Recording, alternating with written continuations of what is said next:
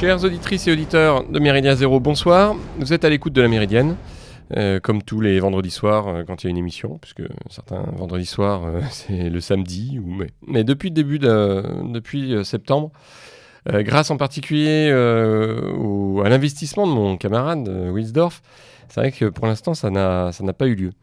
Jean-Louis Romégas à la barre, enfin en tout cas au micro là tout de suite. Euh, deux, trois petits mots avant que nous vous présentions notre invité et puis que nous, nous attaquions le, cœur de l'émission. D'abord, une petite chose pour vous rappeler que, euh, comme vous le savez, à chaque fois que vous ouvrez le site, euh, Méridien Zéro vit grâce aux dons de ses auditeurs et auditrices. Et donc, n'hésitez pas.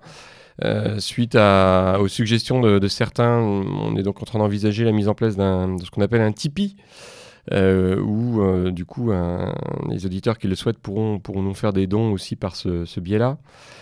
Euh, donc ça c'est une chose.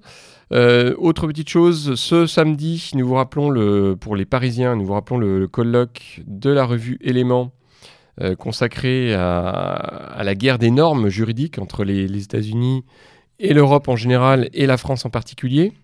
Euh, ce qui est une question brûlante, euh, parce que premièrement, le droit, comme vous le savez bien, est partout, euh, dans tous les domaines de la vie collective, et que sur ce plan des, normes, hein, les, États-Unis, évidemment, nous tiennent la dragée haute, et nos dirigeants, par un certain nombre d'initiatives quand même sur ces dernières années, tendent en fait à substituer le, système anglo-saxon au système de, droit européen et français en particulier. Voilà.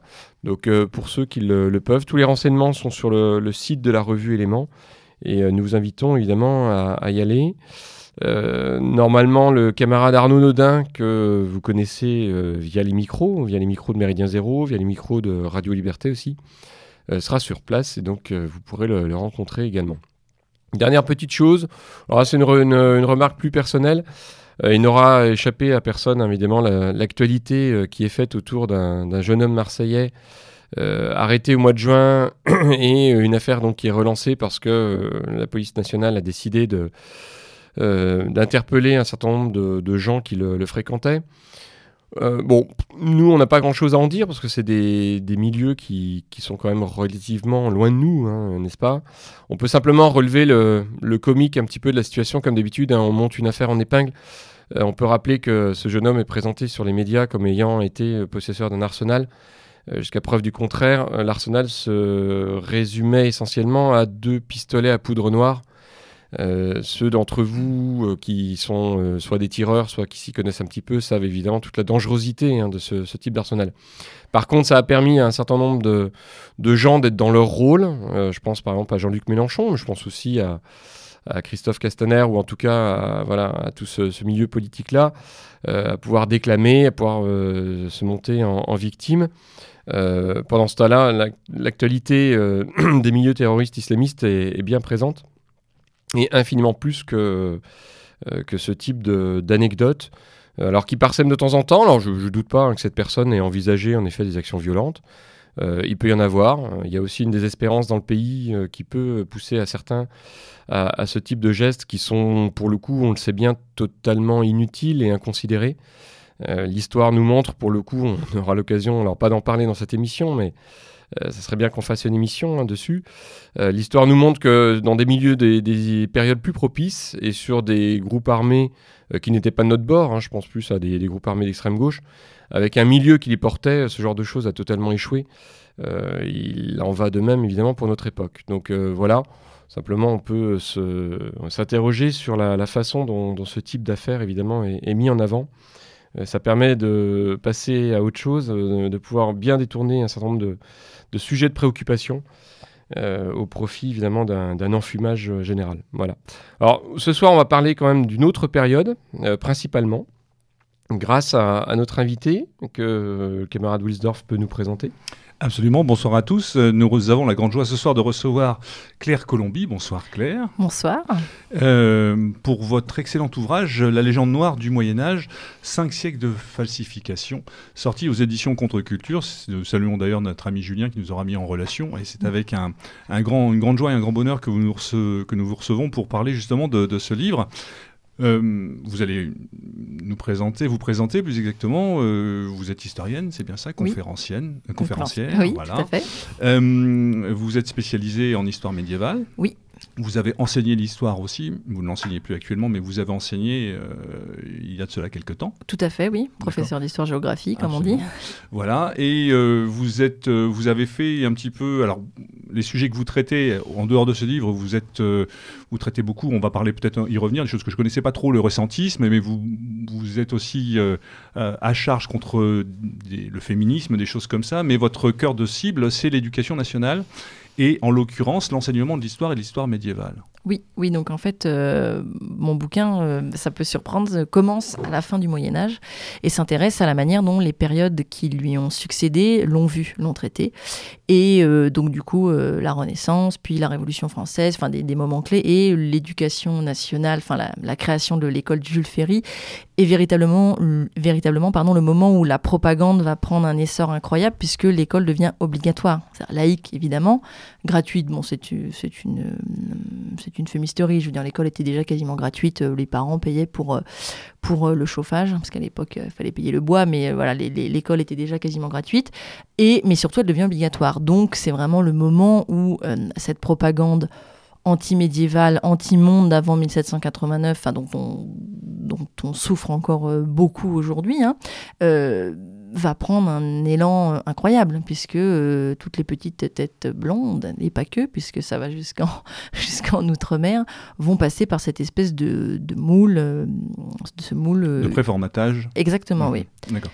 Alors, dans votre, dans votre livre, vous expliquez bien, donc vous définissez euh, le Moyen Âge, le début, la fin, cette période de quasiment 1000 années euh, que, euh, qui, se, comment, qui se substitue en fonction par différentes strates. alors vous parlez 1789 là, mais en fait vous allez jusqu'à la fin du Moyen Âge, ce que vous définissez, c'est 1453 ou 14 en fonction. Oui, il y a deux écoles. Il y a 1453, c'est fin de la guerre de Cent Ans et puis la hum, prise de Constantinople mhm. par les Turcs, ou 1492 parce que c'est Christophe Colomb, c'est une date un peu. Mais on va dire que ouais, véritablement c'est ces périodes-là notamment parce que c'est vraiment la fin de la féodalité, mhm. et surtout c'est euh, l'arrivée de l'imprimerie. Ça, c'est vraiment ce qui, c'est vraiment l'arrivée de la modernité.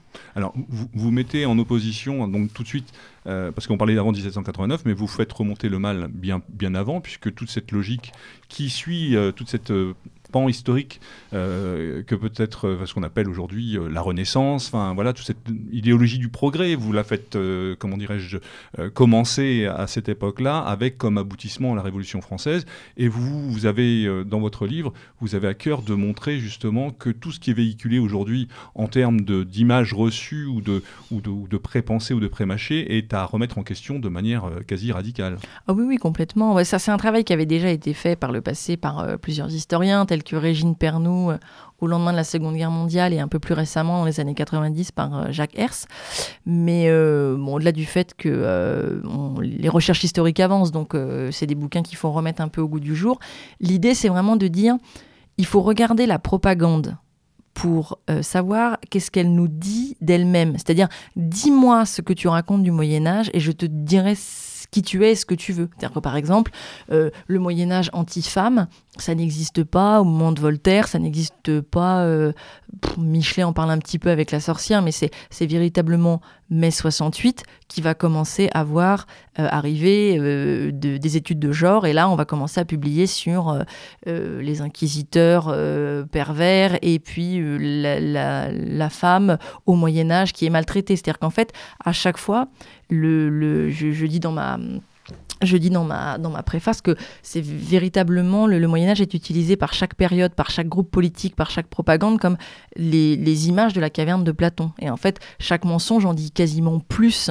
sur euh, le projet politique de celui qui l'énonce que véritablement sur la, sur, sur la période. Puisque les historiens savent depuis euh, très longtemps que le droit de cuissage, c'est complètement ridicule, que euh, le, le, le, on ne mourrait pas de faim au Moyen-Âge. Enfin, c'est su, c'est dès qu'on dès qu'on va un petit peu voir, c'est évident pour tout le monde. Mais pourtant, cette propagande demeure. Euh, dans les masses médias, à l'école, euh, voilà. Donc. Est-ce que c'est pas le, un petit peu, est-ce qu'il n'y a pas un décalage Est-ce que c'est pas le résultat d'un décalage qui, alors pour le coup, euh, n'est pas spécifique au, Moyen Âge en fait entre une, une, histoire universitaire une histoire savante, on va dire, qui en effet pose des jalons, qui fait des révisions, qui peut revenir sur des, affirmations passées. et de ce point de vue-là, c'est vrai que la, vision du Moyen Âge par les médiévistes a quand même beaucoup évolué sur, on va dire, les, les 40 dernières années. Et à un moment, cette histoire populaire, on va dire, en tout cas euh, sociale, euh, qui en effet s'alimente ou est alimentée hein, par des, représentations euh, politiques qui, ont, toujours une arrière-pensée, c'est clair, et que l'histoire savante a du mal à changer. Est-ce que c'est réellement le produit strict, en effet, d'un moment de, choix, ou c'est parce que de toute façon, ces représentations-là, elles sont, elles sont difficiles, elles correspondent aussi à, toutes ces constructions, vous le disiez, autour de Michelet, du 19e siècle, euh, avec le romantisme, avec euh, le, mouvement, euh, avec cette, ce qu'on a appelé le, la littérature gothique. Hein. alors attention, pas la littérature gothique de, de la fin du XXe siècle, mais toute cette littérature fantastique née en Angleterre au, XIXe siècle.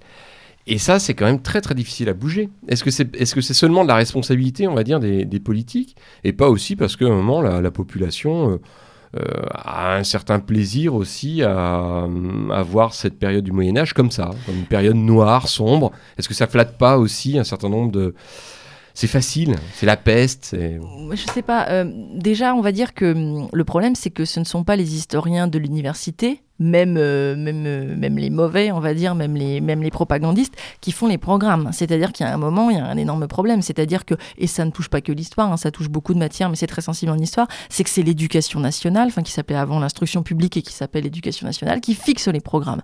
Donc il y a un moment, ce qui va être enseigné à l'école, c'est ni les historiens, ni les biologistes, ni les physiciens qui ont le, qui ont le mot. Ce sont les gens qui travaillent à l'éducation nationale, les gens, les gens du ministère, en fait. Donc déjà, ça, c'est un premier problème. Et ensuite, je crois qu'il y a une je suis, je suis sûre qu'il y a beaucoup de gens euh, dans la mouvance gauchiste euh, qui ont besoin que le Moyen Âge ait été noir, parce que comme je le dis, pour avoir été libéré, il faut avoir été esclave, sinon ça fonctionne pas. Je veux dire, il y a un moment, c'est, ça, ça marche ensemble. Mais, mais je crois pas. Je, je, je, trouve que en province, il y a énormément de foires euh, médiévales. Le monde médiéval un peu fantasmé, donc vous faisiez ce qui est issu de ce romantisme de ce gothisme. On a euh, beaucoup de jeux de plateau, toute la culture geek, euh, le Seigneur des Anneaux. Alors c'est un Moyen Âge un peu inventé, un peu fantasmé avec des dragons, de manière un peu plus violente avec avec Game of Thrones, mais c'est quand même ça. C'est il y a une appétence des gens pour ça. Je veux dire, aller dans un dans un comment ça s'appelle des festivals euh, médiévaux euh, en, France, en province, ça cartonne. Je veux dire, euh, moi, à chaque fois que je vais quelque part et qu'on me demande ce que je fais et que je dis que je suis médiéviste, personne ne m'a jamais, enfin, j'ai toujours été bien reçu. Ah, c'est génial, oh, j'adore le Moyen Âge. Alors chacun a son personnage préféré. Certains c'est Charlemagne, certains c'est Saint Louis. Non, non, je trouve qu'il y a une, il y a une véritable appétence des Français pour, euh, pour cette période, mais ils ne n'y connaissent rien, ils n'ont aucune représentation, euh, il n'y a aucune image, il n'y a pas beaucoup de films qui se passent au Moyen Âge, donc euh, voilà, quand on dit Versailles aux gens, ils voient, ils voient, ils voient les costumes, ils voient, les, ils voient Versailles, ça, ça leur dit quelque chose. Quand on leur dit Charlemagne ou qu'on leur dit Capet, ils ne voient pas. Alors après, je, pense que c'est n'est pas forcément incompatible aussi parce que c'est les mêmes qui iront en effet sur des foires, euh, sur des, foires ou des, journées médiévales, hein, celles de Provins. Enfin, c'est vrai que vous avez raison, il y en a sur les 20 dernières années, il y a, quand même une, des événements qui sont mis en place qui, qui sont des, des, vrais succès populaires. Et c'est pas incompatible avec le fait que ce sera les mêmes personnes qui, évoquant euh, Daesh ou évoquant des, des, certaines pratiques vont dire ah mais c'est vraiment c'est digne du Moyen Âge. Tout à fait oui. Moi il y a cette, cette ambivalence. On n'est pas oui, dans, dans, une logique beaucoup plus folklorique, dans un rapport au Moyen Âge qui, qui relève plus du folklore. Et euh, voilà, on aime bien tout ce qui est ancien, au même titre qu'on pourrait aimer les voies voitures. Enfin, je fais un raccourci un peu rapide, mais c'est un peu ça. Bah, c'est exactement ça, puisque du coup il y a quand même pas de, il y a quand même pas de de, conscience politique ou d'études politiques de ce qui se faisait au, de ce qui se faisait au Moyen Âge. Euh, je vous fais remarquer que vous ouvrez n'importe quel livre de de physique ou de philosophie, on va vous parler des Grecs, hein, Pythagore, Platon, Aristote, et puis d'un coup vous allez vous retrouver au XVIe siècle. Je me moment, est-ce que quelqu'un ici peut me citer, un, à part saint Thomas d'Aquin, mais un, philosophe du Moyen Âge, un, biologiste du Moyen Âge, moi j'en connais, un physicien du Moyen Âge, pas possible. On est passé de Pythagore à Galilée, on est passé de, de, euh, voilà, de, de, Platon à Descartes, quoi dire, il y a une espèce de vide euh, parce que le Moyen Âge s'est rempli de chevaliers et puis de princesses et puis de paysans. Non, mais c'est vrai qu'il y a un côté très très folklorique.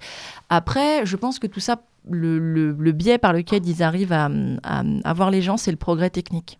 C'est-à-dire qu'il y a un moment, on est très très fier de notre progrès technique et il suffit qu'on dise aux gens, vous vous rendez compte, dans les périodes anciennes, euh, ils n'avaient pas de, ils avaient pas de téléphone, ils n'avaient pas de télé, euh, mais ils n'avaient pas de train, mais ils n'avaient pas de d'eau de, de, courante. Alors que bon, je veux dire l'eau courante, je me rendais compte qu'il y a des gens là qui nous écoutent qui ont vécu à Paris dans les années 60 avec les toilettes sur le palier. Enfin, je veux dire, c'est c'est quand même pas euh, et que ils peuvent pas s'imaginer qu'on ait pu avoir un certain confort.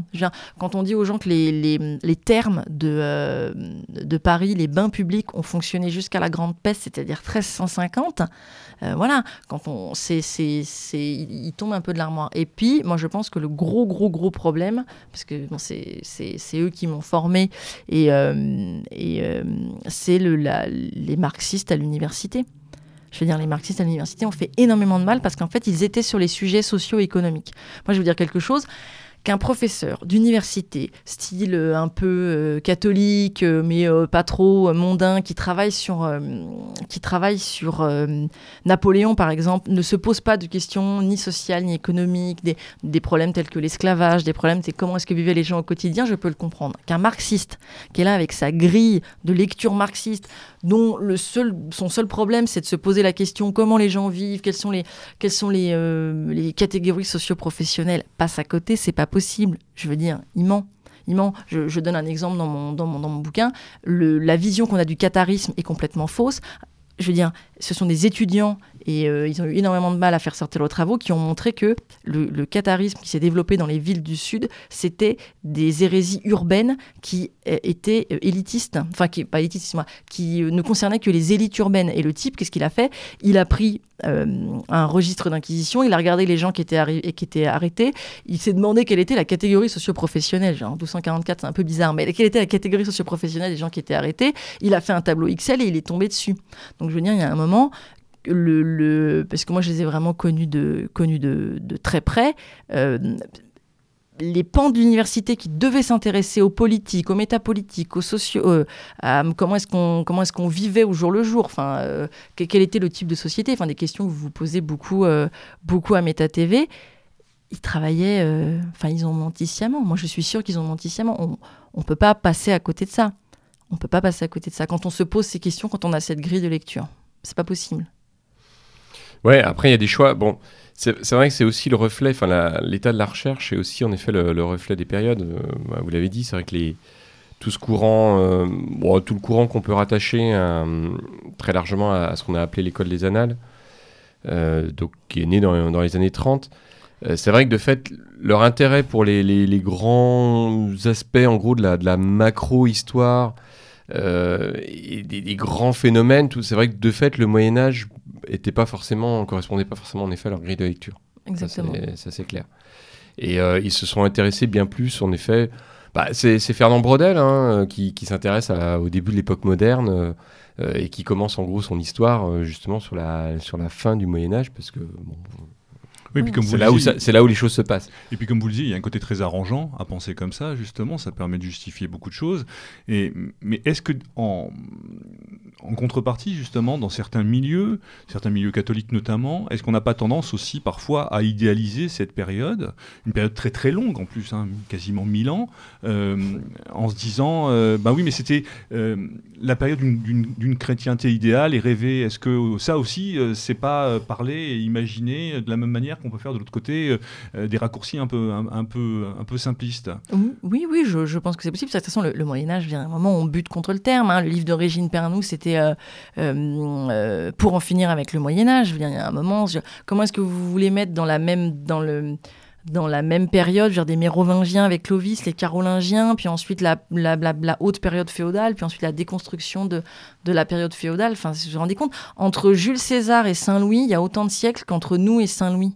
Imaginez la période de temps un peu que ça, représente. Une fois qu'on met ces échelles-là, ça a plus beaucoup de, sens. Donc oui, de toute façon, euh, l'histoire, euh, c'est ça le problème, c'est que l'histoire à la, à la faculté, elle s'est, elle s'est hum, dédoublée entre, on va dire, la gauche, donc ceux dont je viens de vous parler, qui se posait ces questions euh, sociales, sociétales, économiques, comment est-ce qu'on vit au jour le jour, et l'histoire, entre guillemets, de droite qui s'est forgée au 19e siècle, qui ne se pose que la question des grands, des grands personnages. Et on va faire des biographies, c'est intéressant aussi, hein, mais on va faire des biographies de Saint-Louis, on va faire les épopées de Jeanne d'Arc, c'est quand même très revenu très très à la mode euh, récemment, et on va euh, écrire des biographies interminables sur, euh, sur Charlemagne. Mais il y a un moment, à quel moment ce- ça se, ça se rencontre? Truc. Mm. À quel moment on, on arrive à, à, à en dire quelque chose? Parce que bon, au final, moi, je suis médiéviste, c'est ma passion, c'est mon métier. Euh, les gens qui travaillent, les gens qui réfléchissent, euh, même, pas forcément, enfin, c'est quand même assez loin. Euh, Il faut quand même pouvoir produire un discours, mais un discours qui se base sur la vérité. Qu'est-ce que c'était que le Moyen-Âge Comment fonctionnait cette société? Est-ce qu'il y a des, des choses dedans qui nous ont été.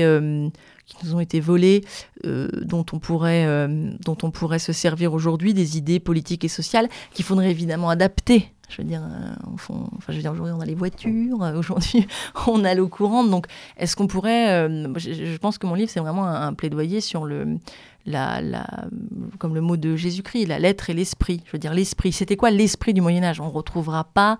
Et est-ce que on n'a pas envie de retrouver les moulins et les et les et les chaises à bras Ça n'arrivera pas. Et les chevaliers en armure, ça n'arrivera pas. Par contre, est-ce qu'on peut retrouver l'esprit?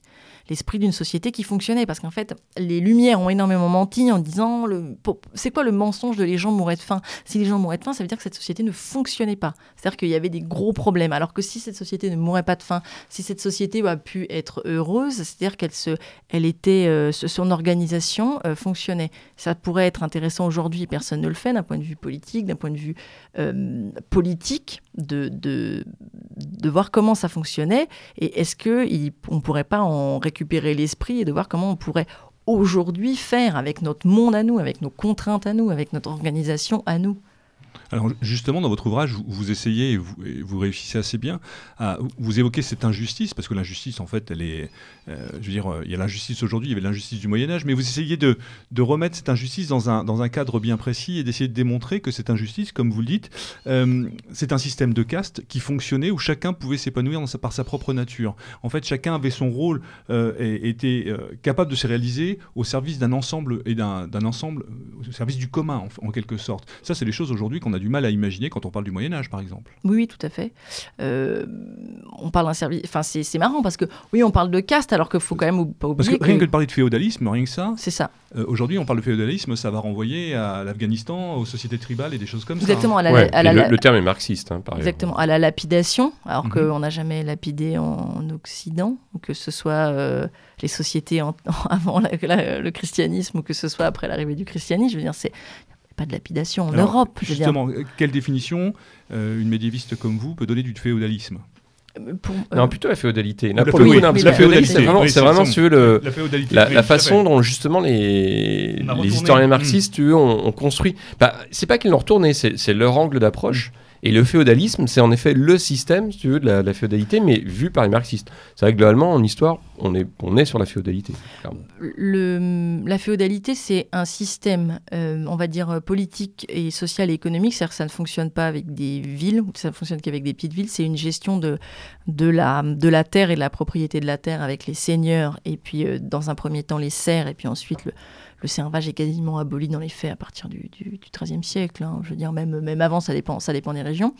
Et, euh, et surtout, une, euh, c'est ça qui est très important, euh, une séparation entre le temporel et le, et le spirituel avec des élites intellectuelles et euh, religieuses et des élites euh, de, la, de, la, de la noblesse euh, d'épée. La féodalité est vue par les marxistes comme on est passé de l'esclavage antique, où le- l'esclave était un bien meuble, au, au féodalisme, qu'ils appellent le féodalisme, et ensuite il y aura la libération, la libération du peuple. Et c'est complètement ridicule, puisqu'il parle d'un lien de suggestion. C'est-à-dire que dès que vous êtes dans un lien de suggestion, c'est-à-dire que vous êtes un esclave. Je veux dire, je sais pas, je pense que la plupart des gens qui nous écoutent ont signé un contrat, et puis ils ont un patron, puis leur patron leur donne des ordres, donc ils sont bien dans un lien de suggestion. Ils se considèrent pas comme des esclaves. Donc j'ai un cerf médiéval, il se marie, il rentre chez lui tous les soirs, il élève ses enfants. Je veux dire, ça n'a aucun rapport avec un esclave ou antique ou ensuite les, les, les esclaves qui y a ailleurs dans le monde. Il n'est pas vendu, il est pas, il dort pas avec les autres esclaves. Enfin, ça, ça a pas de, ça pas de sens. Donc la la féodalité, c'est très intéressant parce que c'est euh, ce que l'État moderne, la montée, du, la montée de la royauté a détruit. Donc euh, c'est vraiment un sujet sur lequel euh, personne n'a intérêt de parler parce qu'aujourd'hui, dans les milieux très royalistes, ils sont très très ils sont, je sais pas comment dire, leur, euh, leur vision du monde, elle est très portée sur Louis XIV, Louis XV, Louis XVI. Et en fait, la, la, modernité de cette royauté qui est montée a détruit les féodaux, a détruit les chevaliers. Enfin, il faut quand même voir ce que Louis XIV a fait à la, a fait euh, à la noblesse française. Alors oui, il y avait eu la fronde, mais je veux dire, il les a complètement asservis. Et à mon avis, ça, ça compte beaucoup au fait que, la, que la, la, nature ayant horreur du vide, la noblesse d'épée ayant été, euh, été mise sur le carreau, eh ben, c'est la noblesse de robe et ensuite les bourgeois qui ont, pris la, qui ont pris la place. Et ça, c'est très important. Ça nous montre que de toute façon, il faut arrêter de fantasmer avec un roi, il faut arrêter de fantasmer avec un empereur, il faut arrêter de fantasmer avec un, un type surpuissant. Une véritable société elle a des élites par strate. Elle a des petites élites. Qui, le système féodal, ce qui est hyper important, c'est euh, qu'il y a des petits seigneurs locaux qui en réfèrent à leurs seigneurs un peu plus au-dessus, qui en réfèrent à leurs seigneurs, et ensuite tout ça montre au, roi. C'est-à-dire qu'en fait, euh, chaque, euh, chaque euh, homme est dans sa compétence, les territoires sont, euh, sont, bien, euh, sont bien occupés et il n'y a pas comme ça des ordres qui descendent, qui descendent d'en haut durant, le, durant le Moyen Âge. Et ça, à mon avis, le système qui nous gouverne n'en veut absolument pas parce que ça permet de retrouver des parcelles de, de, liberté à, plusieurs étages.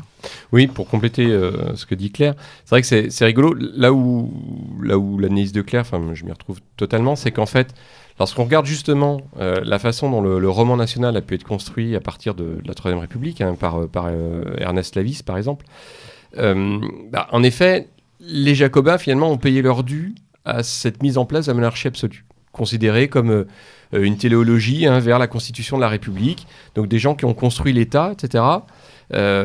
pour le coup, sur le dos, en effet, de, cette société féodale. Alors, donc, comme, comme vous le dites, qui n'est pas idéalisée, mais qui en tant que telle, quand même, euh, on peut reconnaître la, façon dont elle fonctionnait. Et l'absolutisme s'est construit sur ce dos-là. Et là où il en reste une trace, alors pour le coup, ça rejoint un petit peu ce qu'on disait tout à l'heure. La féodalité dans les manuels scolaires, très souvent, c'est la pyramide. Or, la pyramide n'a rien à. Si, si, à un moment on doit représenter la féodalité, ça va pas être sous la forme d'une pyramide.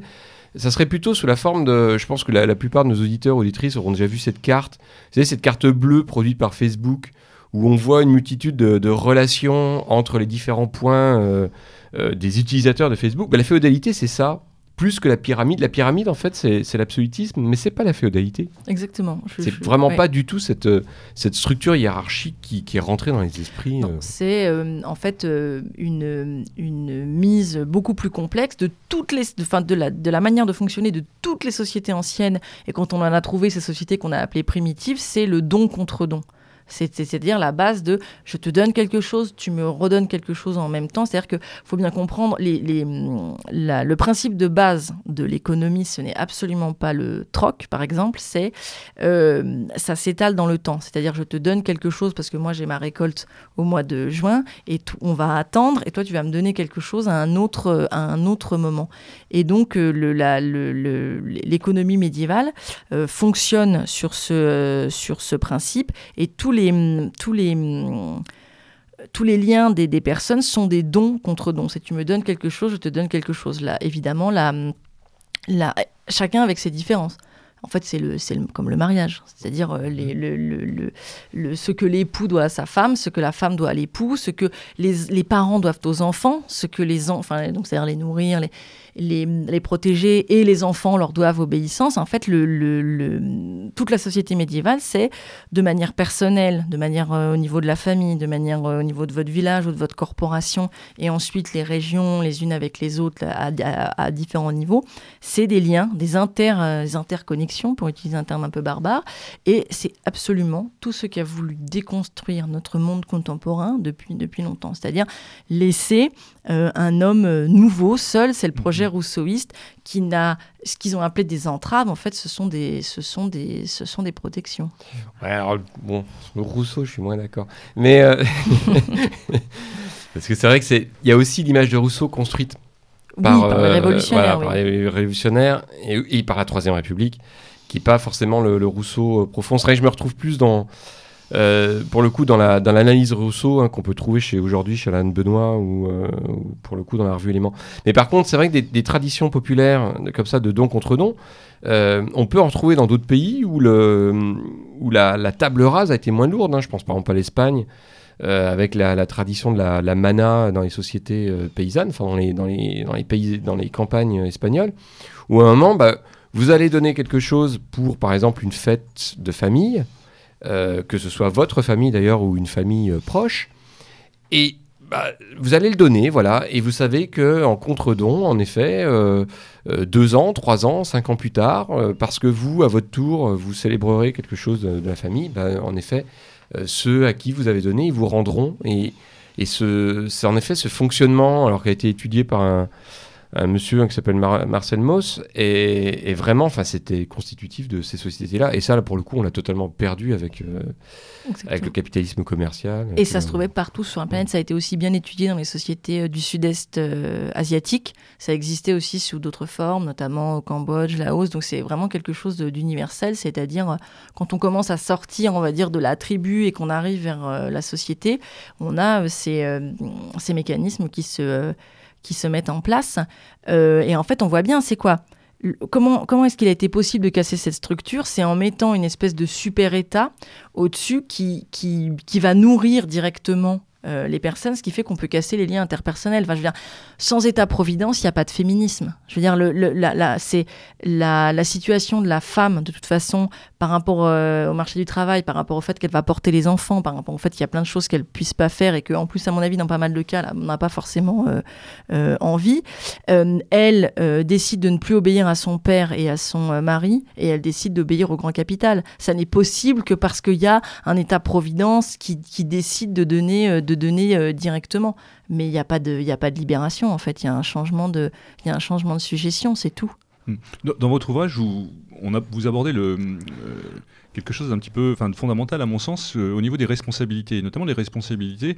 Aujourd'hui, on a, on a coutume de croire que, et c'est ce qu'on enseigne aux enfants, c'est qu'avant avant 1789, les rois, en fait, les rois ne faisaient rien et ils passaient leur temps à, à chasser et, à manger et à boire vous insistez bien sur les, dans votre ouvrage sur justement ces responsabilités que plus dans l'échelle sociale, plus un seigneur a des responsabilités, plus il a de devoirs justement envers ces sujets. C'est quelque chose qu'on a oublié, mais vous le démontrez vraiment euh, de manière, je trouve, très très très claire et de manière forte à propos. C'est-à-dire que, euh, et c'est pareil pour la pour la guerre, c'était les, les, chefs qui étaient en première ligne, le roi aussi notamment, et que ben, toutes ces responsabilités, notamment de protection vis-à-vis des serfs, qui eux garantissent, voilà, c'est ça, garantissent aussi les récoltes, parce que c'est pas le tout d'avoir des serfs, mais il faut aussi que les gars puissent travailler dans de bonnes conditions.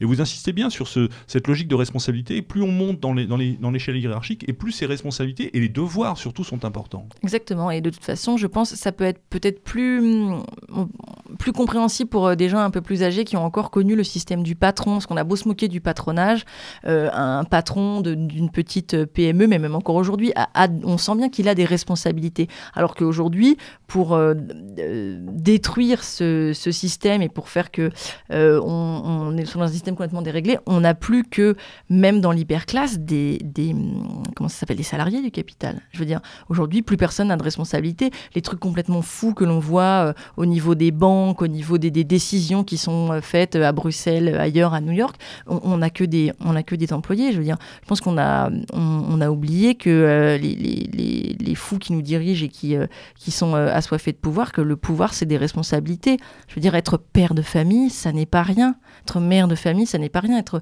être, être euh, euh, chevalier, vous vous rendez compte, vous, vous devez euh, aller à la guerre, vous devez vous former pour vous battre.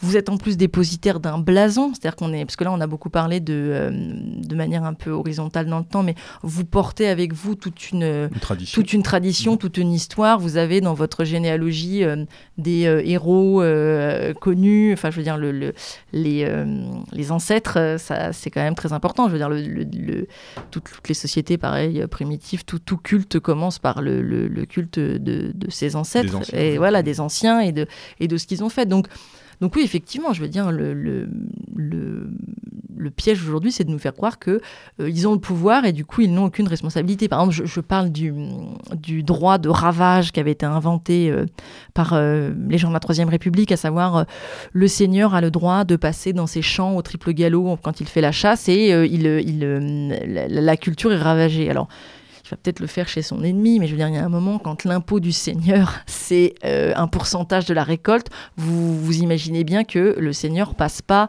au triple galop de manière, euh, en faisant exprès. Sinon, il fait quoi? Il mange quoi? Parce qu'en plus, il, a sa famille, il a ses gens, il a des choses, euh, il a ses chevaux à nourrir. Parce que pour faire la guerre, il faut quand même nourrir les chevaux. Donc vous êtes là.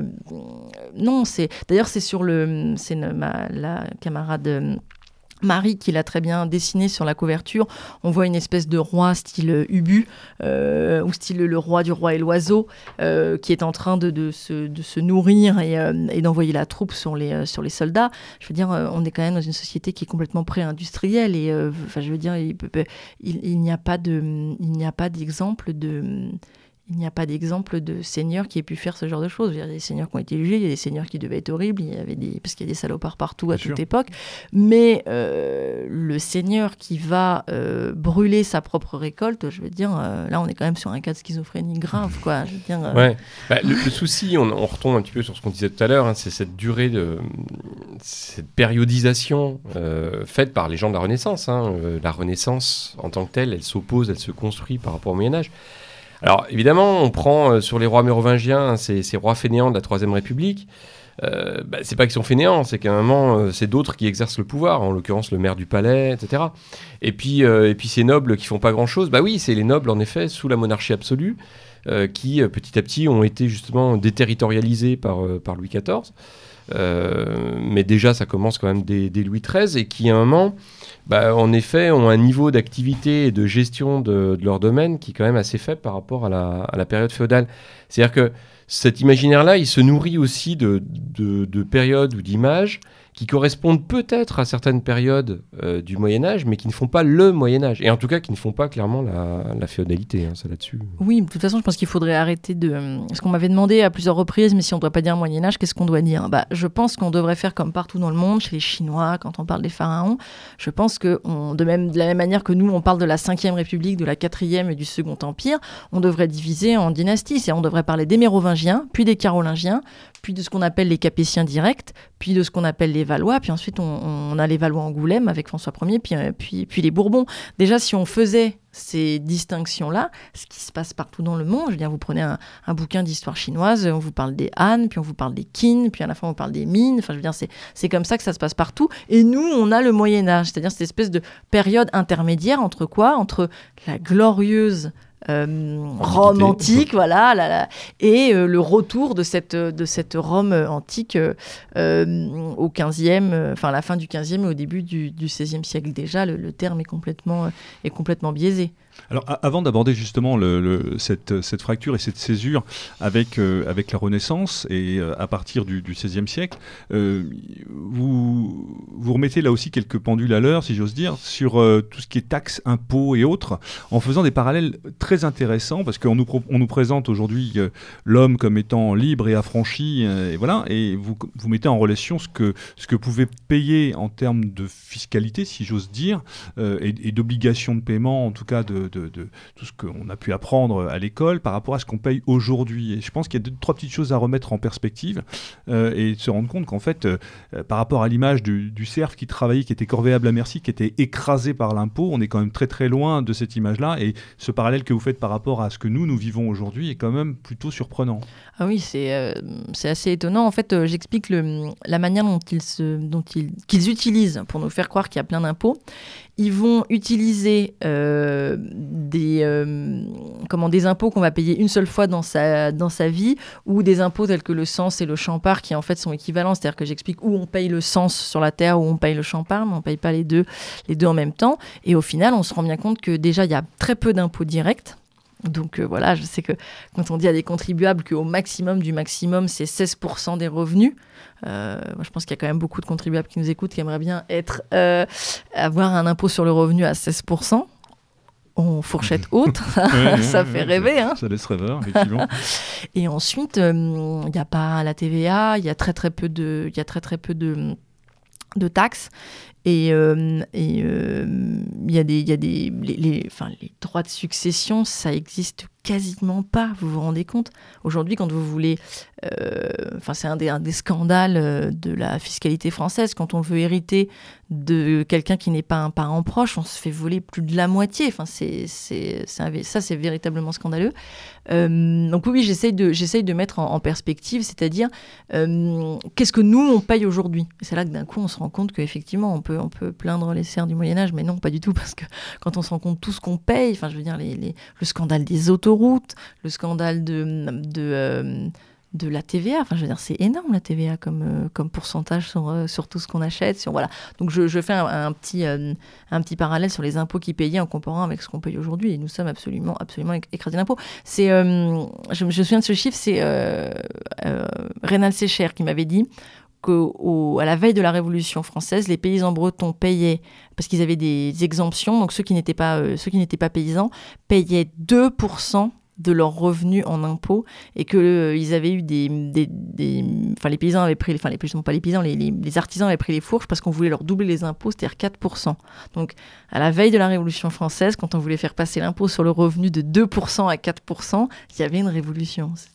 C'est marrant. Ça c'est vrai que c'est la, la, grande magie de la, révolution française euh, d'avoir euh, rendu en fait acceptable on va dire est tout à fait naturel. Finalement, l'entretien euh, de l'État et d'un État de plus en plus pesant Exactement. par en effet par la, fiscalité euh, publique. Ce qui en effet au, Moyen Âge, mais même à l'époque moderne, est, quand même c'est pas c'est pas naturel. C'est pas naturel qu'à un moment on paye finalement on fasse des chèques en blanc à, à des dirigeants qui vont utiliser de l'argent euh, avec des, utilisations euh, qui ne euh, sont pas forcément légitimes, sur lesquelles on n'a pas de contrôle, ou en tout cas on n'a pas grand chose, on n'a pas vraiment réellement notre mot à dire. Et ça, c'est le, c'est le tour de passe-passe de C'est incroyable. et, et, ils nous font croire aussi dans les, dans les manuels euh, pour, scolaires, ils nous font croire que des impôts, enfin des taxes, des choses qui sont dues, c'est totalement inadmissible. Tel que par exemple, vous vous rendez compte, les serfs, ils doivent payer pour utiliser le moulin. Bah oui, enfin, je veux dire, enfin ça me paraît normal. Enfin aujourd'hui, quand vous allez à la laverie, et eh ben vous êtes obligé de mettre des pièces pour que ça fasse fonctionner. Enfin quand vous allez chez le boulanger, vous lui payez son pain. Évidemment qu'il faut payer un peu pour pouvoir faire fonctionner le moulin, pour utiliser un service qui appartient à, qui appartient à quelqu'un d'autre. Vous croyez quoi que, le, que un moulin, c'est une, c'est une mécanique très complexe? Il y a un meunier qui est là en, qui est là en, permanence. Donc, on a l'impression que c'est totalement euh, irrationnel de payer pour un service. Ou après, il y, y, a les taxes. Quand on rentre dans la ville, il faut payer une taxe. Ah ouais, et quand on prend l'autoroute, on paye pas de taxe. Et quand on gare sa voiture dans un parking Vinci à Paris, on hmm. paye pas de taxe. Quel bonheur. Voilà, donc euh, comme si c'était inadmissible de payer pour, euh, pour utiliser un service public, mhm. euh, sachant que le, de toute façon, le, la taxe sur le, moulin, c'est en plus, ça vous, ça vous ponctionne pas trop votre budget, parce qu'en général, vous laissez un petit pourcentage de la farine que vous amenez. Donc en plus, il n'y a, pas de, a pas de frais à, débourser euh, immédiatement. Quoi. Ah, puis, pardon. Ah, puis vous le disiez, Claire, c'est vrai que les, par ailleurs, les, exemptions et les privilèges euh, ne sont pas, la, ne sont pas la, quelque chose qui est simplement de ne pas payer d'impôts dans le cas du clergé et la noblesse. Toute la société, à un moment ou à un autre, euh, a des privilèges. Ça peut être des privilèges de ville, ça peut être des privilèges de région, ça peut être des privilèges de, de groupes très local.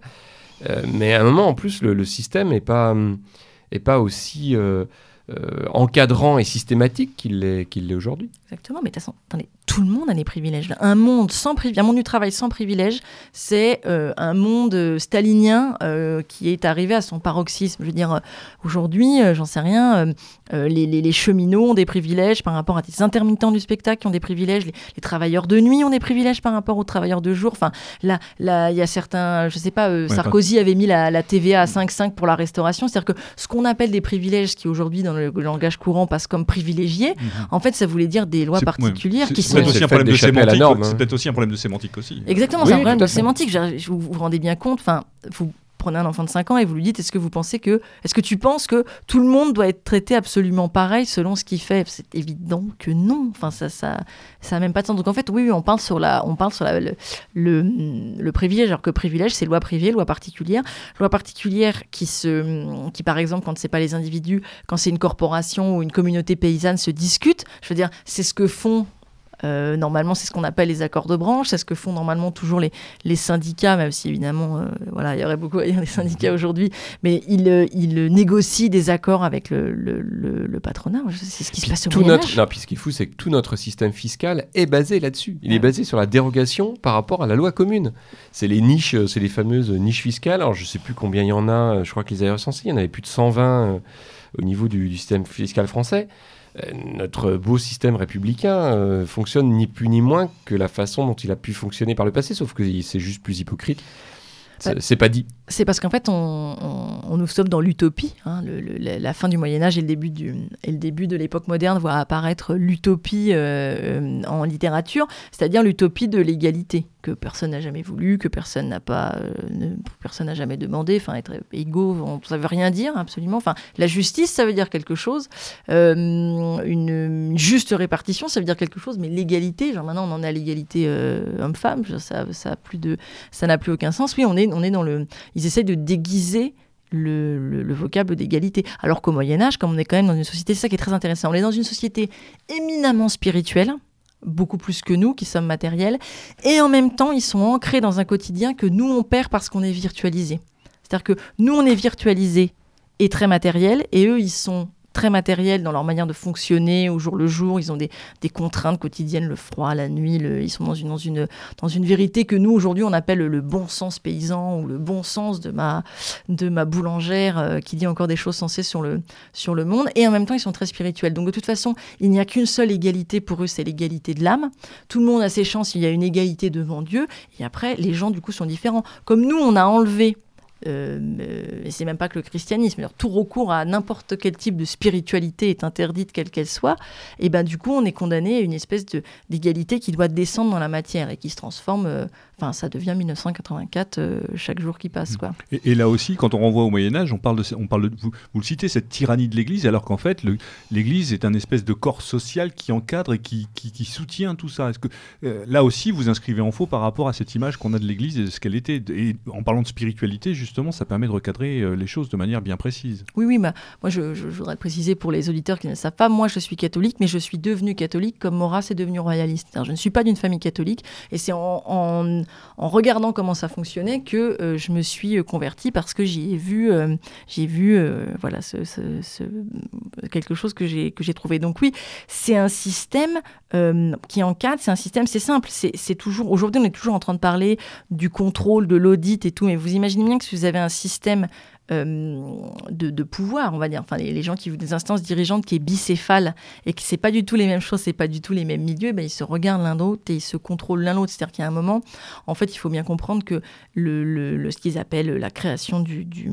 la création du féodalisme, c'est surtout les, ça a surtout été une lutte de pouvoir entre les différents types de clergé et les différents types de noblesse que surtout le, que surtout le, que par rapport aux serfs ou que par rapport aux paysans qui n'y ont très, très peu participé. En fait, on s'intéresse très peu parce que le, les manuels de la Troisième République veulent nous faire croire qu'ils sont deux mèches, que le curé et le, le sabre et le goupillon euh, fonctionnent main dans la main, alors qu'en fait, pas du tout. Par exemple, la réforme grégorienne, c'est la papauté qui dit, bon, maintenant, vous, les nobles, vous allez assurer un revenu en propre à nos évêques, enfin ça, ça concernait le, ça concernait pas les moines, hein, ça concernait les curés, les évêques. Vous allez nous assurer un revenu en propre et en échange, ils vont arrêter de se mêler de vos affaires du temporel. Et donc, du coup, il y a une, espèce de, de, de, deal qui est fait entre, le, entre les deux pour bien, pour bien séparer ce, ces, deux. et, du coup, c'est pour ça qu'en Europe, on n'a jamais eu de théocratie. Et c'est pour ça qu'on a, on a, voilà, tout, le monde comprend aujourd'hui. En fait, c'est marrant, c'est-à-dire que euh, ce qu'on essaie de nous faire croire dans le bipartisme, à chaque fois on va passer de la droite à la gauche, de la gauche à la droite, ça n'est efficace, enfin, bah, c'est ma, vision, enfin, je, peux l'étayer, mais c'est ma vision des, choses que quand vous avez à la fois l'évêque et le. Enfin, les, les, villes les plus prospères, à la fois, il y avait une partie de la ville qui était gérée par un évêque et une partie de la ville qui était gérée par un seigneur, et du coup, ils se regardaient l'un l'autre, et, euh, et évidemment, ça empêche euh, de, Ça permet un équilibre. Ça permet un mhm. équilibre, oui. Alors, pour le coup, c'est marrant. Je ne sais pas par quel. Je n'ai pas creusé, hein. Mhm. Euh, je dois l'avouer, mais ce qui est assez. Euh, oui, marrant, c'est que, en fait, dans les, dans les programmes de, de lycée, en particulier en seconde, qui, tels qu'ils sont enseignés depuis maintenant. pom pom pom, 6 ou 7 ans. Euh, c'est-à-dire qu'en gros, c'est des programmes qui, si je ne m'abuse, ont été élaborés à la fin, à la fin du mandat de Nicolas Sarkozy. Euh, donc sous Luc Châtel, je mhm. crois. Euh, et bien justement, c'est vrai que la place de l'Église au Moyen Âge est finalement sans doute mieux rendue qu'avant, mieux qu'à certaines époques. À la fois, si vous voulez, comme, comme corps social et, et comme en gros encadrant, oui, encadrant social et à la fois sur le plan spirituel euh, et, sur le, un moment sur, tout le système de, de code qu'une société peut se, donner. Alors je ne sais pas si ça va durer, mais euh, par rapport à d'autres périodes où euh, le, le, rôle de l'Église dans la société médiévale était infiniment plus mal rendu, là, on est sur quelque chose qui permet de faire quand même des choses avec les, gamins. Je, suis tout à fait d'accord, ils ont fait vraiment des gros efforts là-dessus, mais je, pense que ça rejoint tout à fait ce que j'expliquais au début, c'est il y a un moment, l'Église catholique elle a été vaincue quoi. C'est-à-dire que ils sont plus aussi, c'est plus aussi virulent qu'au début du siècle où de toute façon on va manger du, curé au petit déjeuner, les corbeaux, les soutanes. Je pense que euh, de la même manière que le Moyen Âge revient un peu folklorisme aujourd'hui, euh, voilà, il, il, y a un petit peu de vérité qui arrive sur le sur l'Église euh, catholique euh, dans les, dans les programmes, parce que de toute façon, c'est plus un danger. Enfin, je veux dire, l'Église catholique aujourd'hui, ça. politiquement, elle n'existe plus comme elle pouvait exister au début Exactement, du XXe siècle, et ainsi de suite. Ils ont, je pense que, je ne dis pas que ça reviendra pas dans l'autre sens, mais je veux dire, euh, ils ont gagné, là. Enfin, ils ont gagné toutes les batailles depuis. Euh, puis de toute façon, maintenant, l'Église se saborde elle-même. Quand on entend ce que dit le pape François, je veux dire, ils, n'ont ont mmh. même plus besoin de. Enfin, voilà, ça, c'est. Donc, oui, effectivement, et je pense que c'est c'est intéressant de le c'est intéressant de le noter, que euh, du coup, il redonne un peu euh, euh, cette espèce de fantôme du, cette espèce de fantôme du passé, sachant qu'ils sont toujours quand même aussi beaucoup plus, je remarqué dans les programmes, ils sont toujours beaucoup plus sympas avec les moines qu'avec les curés. Ah, ils sont toujours le, clergé, le clergé régulier a toujours meilleure presse que le clergé séculier, qui à mon avis aussi est beaucoup lié au patrimoine, parce que ça se les abbayes, visitent et ça ramène euh, beaucoup d'argent. Et c'est aussi. Euh, et, le, et, en plus, ça passe par l'histoire, le, se patrimonialise, je ne sais pas mhm. comment, le, comment le mhm. dire. Euh, voilà, on voit l'histoire un peu à la, à la Stéphane Bern. on va visiter un château, on va visiter une abbaye. Et, ils investissent beaucoup le, lieu, ils font des vues d'hélicoptères pas possibles, des châteaux de la Loire. de ce point de vue-là, c'est plutôt pas mal. C'est mieux que d'aller passer un week-end dans un supermarché ou une grande surface. Ah, c'est commercial. C'est très très bien. Ah, il y a cette idée, je pense aussi que le, clergé régulier, du coup, avait moins d'influence peut-être aussi et d'impact sur, euh, sur la société, ce qui est ce qu'il faut. Mais euh, je pense, ça rejoint, ça rejoint ce que vous disiez sur un moment. Le, voilà, l'Église a été vaincue et en effet l'ennemi euh, de la Troisième République, qui est en gros jusqu'à pas très longtemps, c'était en effet le clergé séculier, euh, accusé d'avoir une, une, vraie influence sur, euh, sur la, la société, d'avoir une vraie influence politique, ce qui est peut-être, euh, c'était en effet sans doute moins le, le rôle et, et l'impact du, du, clergé régulier, même si les grands abbés avaient une, une, vraie, une vraie dimension sociale, ils avaient une vraie présence. Oui, mais ils ont, ils ont, disparu bien avant, en fait, dès, dès, la période moderne. En fait, les, les les protestants, puis le, protestantisme et le jansénisme, et puis la transformation de la terre fait que les, grandes abbayes se sont. Voilà. Bah, le, le, le, curé entre guillemets, a tellement été l'ennemi que euh, lorsqu'ils ont le Front populaire, la Chambre du Front populaire en, 1937, je crois, avait commencé à parler du droit de vote des femmes, parce que ça s'était fait en Angleterre, et euh, les socialistes ont voté contre, parce qu'on allait dire non, les femmes sont encore trop proches de leur curé, donc elles vont voter à droite. ça, date, euh, c'est pas si loin que ça, on est encore, on est quand même au XXe siècle. Donc oui, oui, il y y a, vraiment je pense que aussi l'idée de créer des archétypes. Je pense que les, livres pour enfants créent des archétypes. Donc il y a le moine, hein, le moine gras, enfin c'est frère Toc, quoi. Mmh, mmh, mmh. Euh, la princesse, le chevalier, le chevalier en blanc, le chevalier en noir. Et c'est vrai que le, moine a un côté très euh, euh, folkloriste avec son habit très particulier, avec sa. Mais là aussi, on pourrait, on pourrait y voir aussi une forme d'idéalisation du Moyen Âge de cette société-là. Oui, bah, c'est vrai que depuis le début, j'essaye de. Enfin, la, légende a tellement été noircie que quand on, si on veut revenir au milieu, on a l'impression qu'il mhm. ne faut dire que des choses positives. Évidemment, il n'y a pas que des choses positives à dire, à dire euh, de ce qui se passe dans ce monde. De toute façon, c'est évident. Mais voilà, le, tout a été tellement transformé, tout a été tellement noirci que rien que de vouloir se remettre à peu près au milieu pour pouvoir euh, comprendre, on a l'impression que il faut. Euh, il faut euh, idéaliser. Mais vraiment, ce que je voudrais faire passer aux, gens, c'est que c'était un système euh, fonctionnel, c'était un système pérenne, c'est un système qui a vraiment... Euh, c'est-à-dire que la, la modernité n'a pu émerger que parce qu'il y avait eu le Moyen Âge, le Moyen Âge avant. Ça a vraiment été ce que Aujourd'hui, on appelle une période de stagnation. Ça, c'est le... Ils sont obsédés par ça, ça stagne. Mille de stagnation. Oui, ça bouge pas. Enfin, j'en vois vraiment que c'est ordo à chaos. Quoi. Faut que tout bouge tout le temps. Faut qu'il y ait des échanges pour que ça soit dynamique.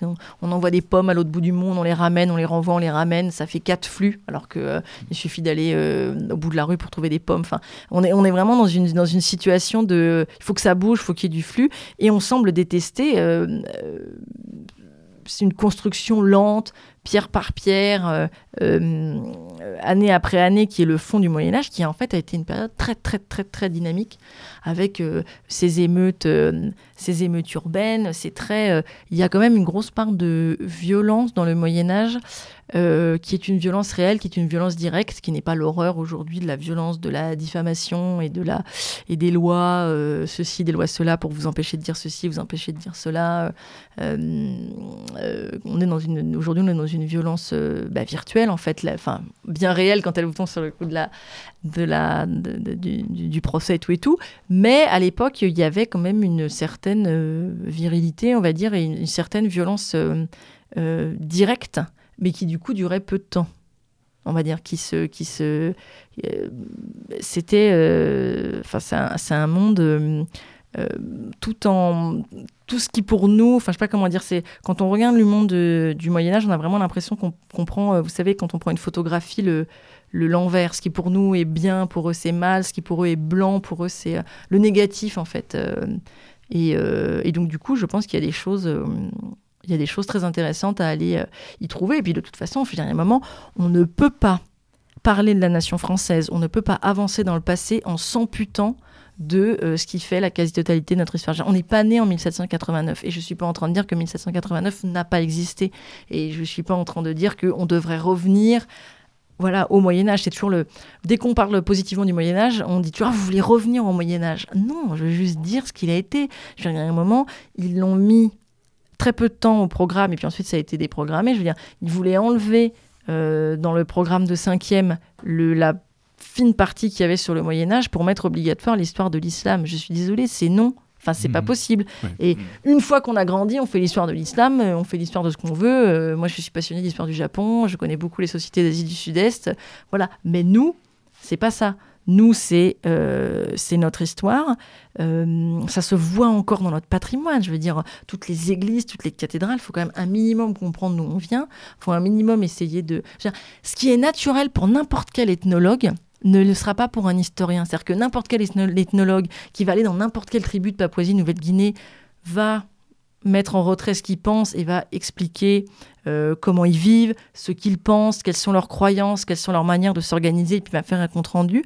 Ça, ça semble être interdit pour un historien des périodes anciennes. Si vous êtes en train d'expliquer ce qu'ils pensent, ce qu'ils veulent, comment ils vivent au quotidien, comment est-ce qu'ils s'organisent, quelle est leur vision du monde, vous êtes un horrible réactionnaire. Euh, non, je veux dire, faut rendre, faut rendre la vérité. Hmm. C'est tout. Dans, votre analyse, malgré tout, sur euh, la perception qu'on a du Moyen Âge aujourd'hui, vous expliquez que la volonté première, c'est la destruction de l'Église. Oui. Enfin, je pense, que ça a été le moteur principal de ces opposants les plus farouches, ceux qui ont véritablement lancé les campagnes, ceux qui ont fait des écrits qui ont fait date. Le, le je veux dire, c'est quand même pas euh, je sais pas un scoop si je vous dis que les républicains de la Troisième République, euh, ce qu'ils voulaient absolument, c'était, euh, enfin, qu'ils sont rentrés en guerre contre l'Église avec les lois sur la laïcité, et puis, et puis donc c'est. Oui, mais là, en l'occurrence, il aurait peut-être été plus juste et plus à propos de décrier le rôle de l'Église sous l'absolutisme royal, par exemple. Oui. Ou son influence, qui était peut-être plus pernicieuse et euh, que ce qu'elle a pu être euh, du temps du Moyen Âge, où il y avait toute une dimension sociale, une dimension hospitalière, ainsi de suite, euh, éducative aussi, qu'on a du mal à retrouver, qui existe après, hein, mais qui, est quand même moins prégnante. En fait, le, problème, il y a un avant et un après protestantisme, il y a un avant et un après Concile de Trente. C'est-à-dire qu'il y a un moment attaqué par le protestantisme de cette hérésie qui, va ensuite se, se, muer en religion, attaqué à partir du Concile de Trente, euh, le, et puis après les guerres de religion qui ont été horribles, hein, les guerres de religion, ça a été terrible dans les deux camps, ça a causé énormément de malheur. Ça a causé aussi, alors on ne parlait pas d'athéisme à l'époque, mais ça a quand même causé un rejet de, de, de, tout ça. Il y a eu, euh, donc dans la ville de Trente, le, Concile de Trente, euh, et le, ce qu'on a appelé le, avec la création des catéchismes. Mais quand on, quand on lit ça, c'est quand même très intéressant, c'est-à-dire que c'est toujours évidemment le message du Christ, c'est toujours ce qu'a prôné l'Église depuis tout le temps, mais dans la manière dont ça s'incarne dans la société, il y a quand même quelque chose qui a changé. La modernité, c'est par là. On est quand même dans le formalisme. On a perdu la familiarité des saints. les abbayes, comme on l'a dit, ont, été, ont été euh, euh, ravagées. Et oui, effectivement, euh, il, faut, il faut essayer de comprendre qu'est-ce que c'était que la vision euh, médiévale, euh, euh, du, monde et de la, et de la spiritualité, et le, le, le, protestantisme qui ensuite va, va insuffler le jansénisme dans la société, dans la société française, puis le gallicanisme, c'est vraiment très différent de la vision qu'on avait, du, qu'on avait au Moyen Âge. Quoi. Ouais, et puis il y a une réalité, tu vois, c'est globalement le le, roman national euh, tel qu'il se construit dans les années 1870-1880, on va dire, il est, sur cette idée que la République devait, euh, arriver. Et, et, donc, il y avait de toute façon un, certain nombre de, déterminismes qui faisait qu'on a, un peuple euh, qui, en gros, travaille et qui, doit aller vers la liberté. Et de fait, de ce point de vue-là, la monarchie absolue, en tout cas les, figures de la monarchie absolue, donc les, en gros les, quatre ou cinq derniers grands monarques, euh, sont vus finalement comme des, des acteurs et des artisans en fait de cette lente marche vers la République. Comme une, agonie, comme une agonie. Bah oui, parce qu'ils mm. construisent l'État, parce que euh, justement euh, ils imposent un, pouvoir sur la société, sur les, les, corps qui constituent cette société. Et donc en fin de compte, euh, assez, assez paradoxalement, la, période euh, absolutiste n'est pas forcément vue comme la, comme la pire période de ce qui précède la Révolution française. Euh, par le biais de ses figures, hein, c'est ce que disait Claire par ailleurs. De toute façon, on est à ce moment-là sur une histoire qui s'occupe des grands hommes, qui s'occupe quand même infiniment moins justement des, du tissu social, de, des relations sociales qui peuvent structurer la société.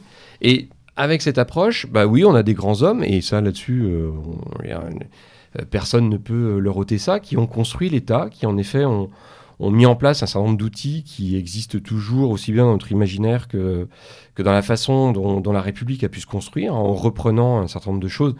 Je veux dire, on, est, on est sur une continuité. Euh, alors, pour le coup, peut-être pas en termes de, poids, parce qu'après tout, on peut rappeler, hein, 2000, euh, Louis XIV, c'est 2000 euh, commis euh, autour de lui. Si on compare avec, l'État républicain, même sous la Troisième République, ça laisse rêveur, en termes de, poids et de, prégnance de l'État. Mais on a une continuité. Et cette continuité-là, on l'a pas par contre avec le, Moyen Âge féodal, on va dire, avec le, le Moyen Âge classique en quelque sorte. Alors, dans, votre analyse, après, alors ça, c'est, il y a cette rupture qui, se, qui s'opère à partir de ce qu'on va appeler la Renaissance et l'influence italienne, et cette réappropriation de... Euh, et ça, c'est amusant, parce que si on parle, pour dire, euh, rebondir sur ce que disait Jean-Louis, cette espèce de logique comme une fatalité, on peut imaginer euh, l'histoire comme un espèce de déroulé qui va aboutir, ce que, tu disais, à la République, symbole de, libération, de liberté. on, va se réapproprier l'Antiquité grecque et romaine comme une source justement euh, euh, rêvée ou idéalisée là aussi d'une d'une société parfaite où l'humanisme, la liberté de penser étaient avec courant. Et là, vous vous insurgez, vous montez en, justement, vous, vous luttez contre ça en disant mais non, c'est pas vrai du tout. Ça, c'est quelque chose de complètement monté a posteriori. Oui, c'est assez, assez marrant. C'est moi, je, partais pour faire l'histoire du Moyen Âge et j'ai vu que Jacques Hers avait eu le même problème que moi. C'est en fait le, le médiéviste. Il y a un moment, il y a un c'est la Renaissance, quoi. C'est c'est un c'est vraiment sur le c'est la période sur laquelle euh, va se focaliser un peu tout le un bon médiéviste quand on lui parle de la Renaissance, il a les cheveux qui se qui se hérissent sur sa tête parce que euh, c'est quand même euh, c'est quand même incroyable de nous faire croire qu'il y a un moment on est sorti de voilà de, de l'ombre, on savait rien faire. Les les les historiens, on parle les historiens, les les gars de la Renaissance ont réussi à nous faire croire que durant le Moyen Âge, on ne savait pas construire. On ne savait pas construire. Qu'on aime ou qu'on n'aime pas le gothique, c'est une autre histoire.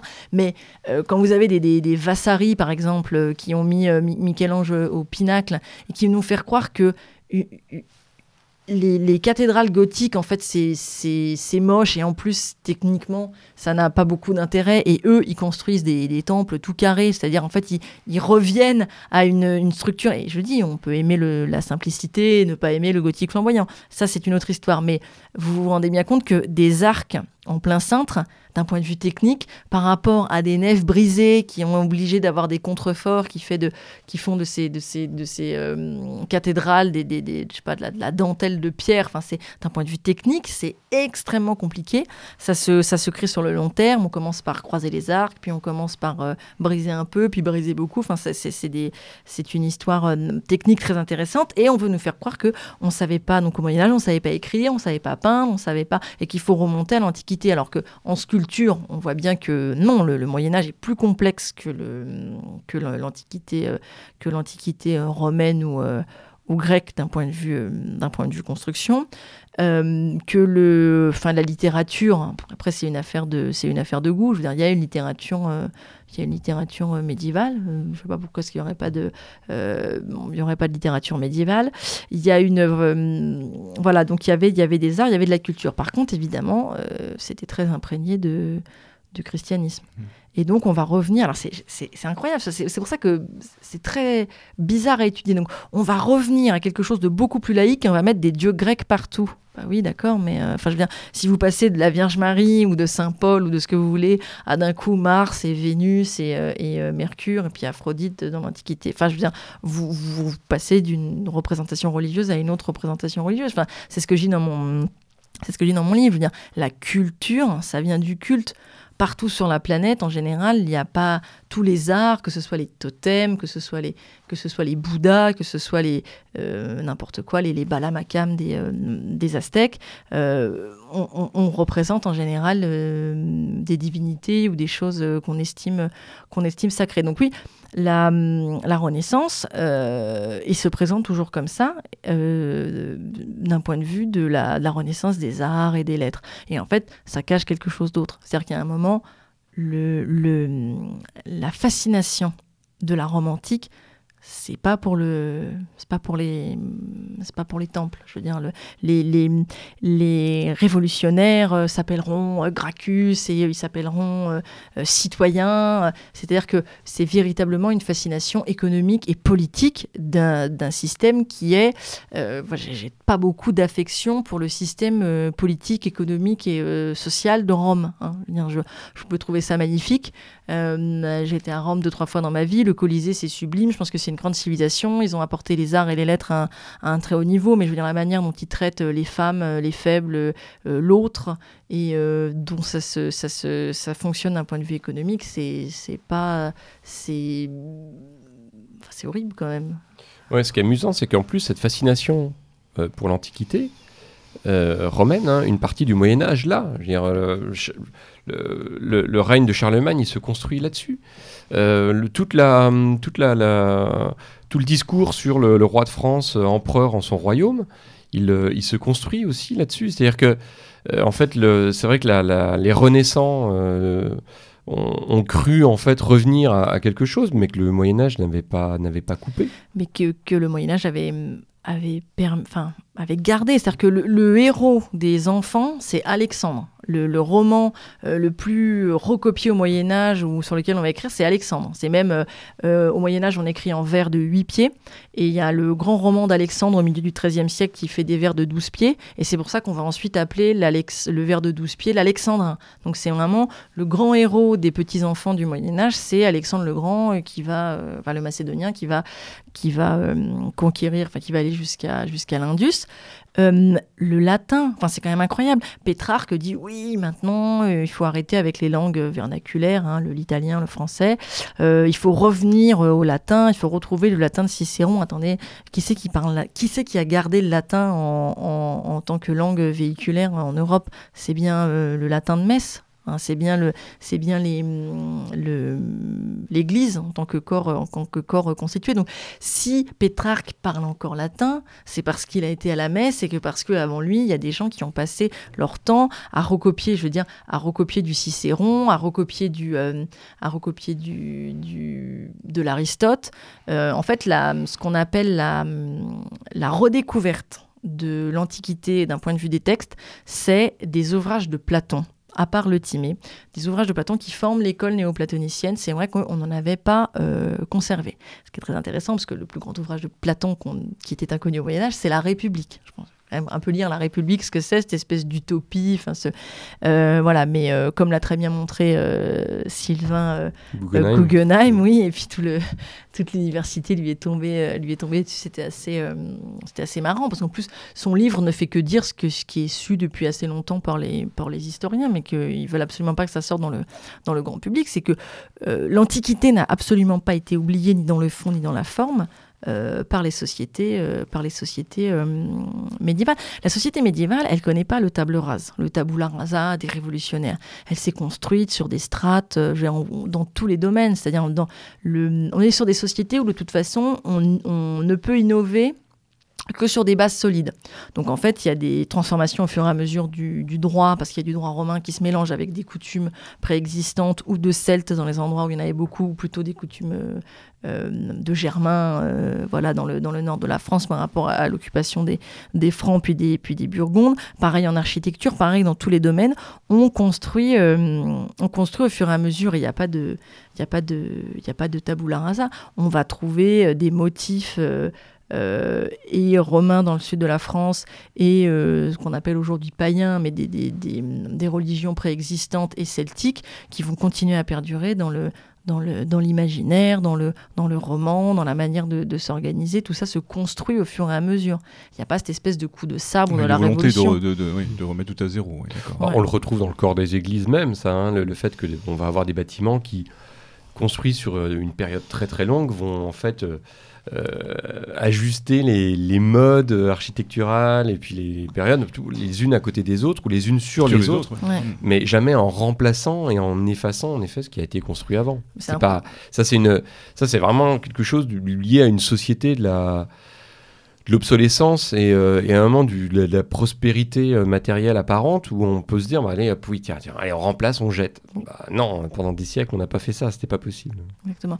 Il y a aussi un, quelque chose qui est intéressant c'est on a gardé plein d'objets par exemple de, de, croyances euh, préexistence préexistant pardon au christianisme alors plutôt en plutôt en Espagne, en France et enfin, dans, le sud de l'Europe, parce que la christianisation des mondes germains a été un petit peu plus difficile, ils se sont un peu plus fait la guerre, donc ça a été plus problématique. Par exemple, on a à Paris retrouvé quelque chose qui s'appelle le pilier des Nautes, N-A-U-T-E-S, qui est une espèce de pilier sur lequel il y a des dieux à la fois des dieux romains, mais en même temps des dieux euh, d'avant qui sont représentés, qui devaient appartenir à la corporation, même si elle n'existait pas encore à l'époque des, des bateliers, et eh ben, elle a été gardée sous, je ne sais plus si c'est Saint-Denis ou Notre-Dame, une, une église. C'est-à-dire que même un objet de culte c'est-à-dire euh, qui est à l'antinomie de, du christianisme, n'a pas été détruit et il a été placé sous le sous l'autel. Et euh, quand on a quand on a fait des travaux euh, dans cette église parisienne, dont le nom le, nom m'échappe, on l'a retrouvé.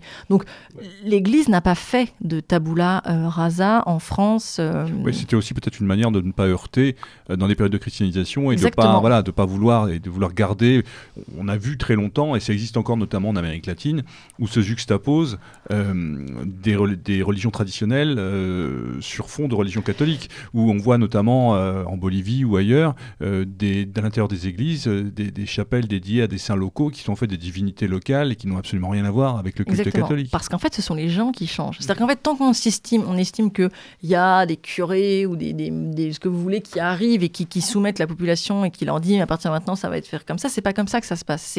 Qu'il y a une christianisation véritable avec des gens qui se convertissent. Et par exemple, si vous, vous saviez que votre mère et votre grand-mère, elle allait toujours à la source pour prier, euh, je ne sais plus quoi, bah, à partir de maintenant, vous allez y aller parce que vous y alliez quand vous étiez petite, mais vous allez prier la Vierge. C'est-à-dire qu'il y a un moment aussi, les gens continuent à garder leur tradition euh, familiale, même en ayant euh, changé de religion, ce qui des fois peut se passer pour le sur le très très long terme.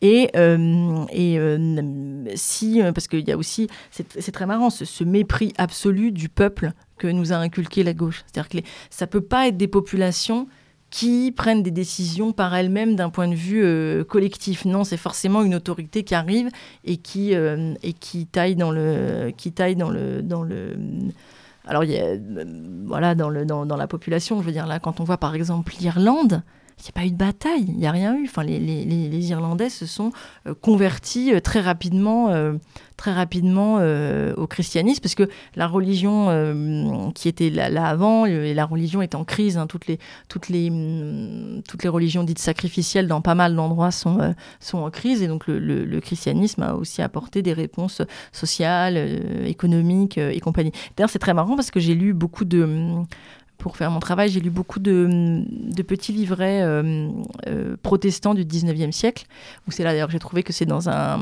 dans une un petit livret euh, protestant qu'on parlait pour la première fois de l'école euh, laïque gratuite et euh, obligatoire, c'est-à-dire que c'est le, les milieux protestants. donc la femme de Jules Ferry avait épousé une protestante, il avait surtout épousé sa dot. les milieux de les milieux d'affaires protestants qui ont amené ça, et il y avait toute une toute une une, analyse. C'est marrant d'en parler ici à, à, à Méridien Zéro. Il y avait toute une analyse qui disait qu'en fait si euh, la Bretagne et la Vendée s'étaient rebellées, c'est parce qu'en fait le christianisme avait trop laissé perdurer euh, le paganisme et n'avait pas assez détruit les anciens, euh, les anciens lieux de culte, avait trop laissé ce folklore local de la lande, de, de, de Avalon, du monde arthurien perdurer, et que c'était pour ça que euh, il s'était, euh, il n'avait absolument pas voulu rentrer dans la modernité, en expliquant que déjà le christianisme c'est la, c'est la superstition, mais alors un christianisme qui n'a pas assez fait le ménage dans euh, des traditions ancestrales, c'est vraiment ceux qui ne vont absolument pas, ils ne vont absolument pas vouloir arriver dans la modernité. Je pense qu'ils ont peut-être pas forcément tort, sauf que évidemment ils se placent de l'autre côté, et donc il y avait une grosse accusation de l'Église catholique de, de de, de pas avoir assez fait le ménage dans le, dans le paganisme de la part des protestants. Parce que tout ça, pour eux, évidemment, c'est de la, c'est de la superstition. Oui, ce qui est d'ailleurs assez original, quand on connaît un petit peu l'histoire du protestantisme. On n'a on pas d'équivalent, euh, par exemple, dans, dans, le catholicisme euh, en France, en Espagne ou en Italie, de ce qui a pu se passer euh, en Angleterre lorsque les courants calvinistes étaient, étaient au pouvoir. Euh, on peut rappeler quand même ces, deux ou trois décennies euh, à Londres, hein, au XVIIe siècle, où euh, les théâtres étaient fermés, où le jeu était interdit. Donc des systèmes très, bah, on les appelait les puritains, des systèmes qui aujourd'hui nous font penser à d'autres sociétés. Il n'y a, a, jamais eu d'équivalent pour le coup avec le catholicisme en Europe occidentale. ce qui a pu produire ça, c'est en effet des, des lectures protestantes du christianisme poussées très très très très loin et qui justement, euh, dont, les, les embardés, on va dire, et dont les dérives euh, étaient impossibles avec le catholicisme de par, sa, de par son fonctionnement et euh, ces systèmes de, contre-pouvoir à l'intérieur de, l'Église aussi. Tout à fait. De toute façon, le monde médiéval, c'est vraiment...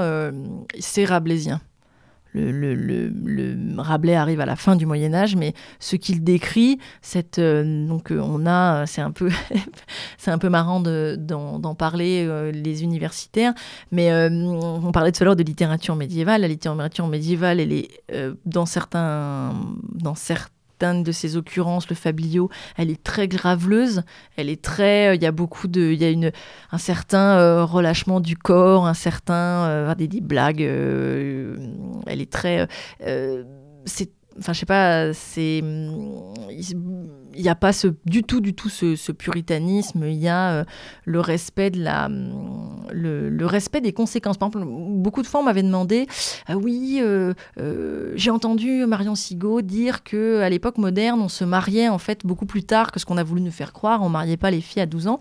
Au Moyen Âge, on se mariait quand? Et je n'ai qu'une seule réponse à vous faire à part évidemment dans les milieux princiers, royaux, dans les milieux paysans, on se mariait quand la femme était enceinte.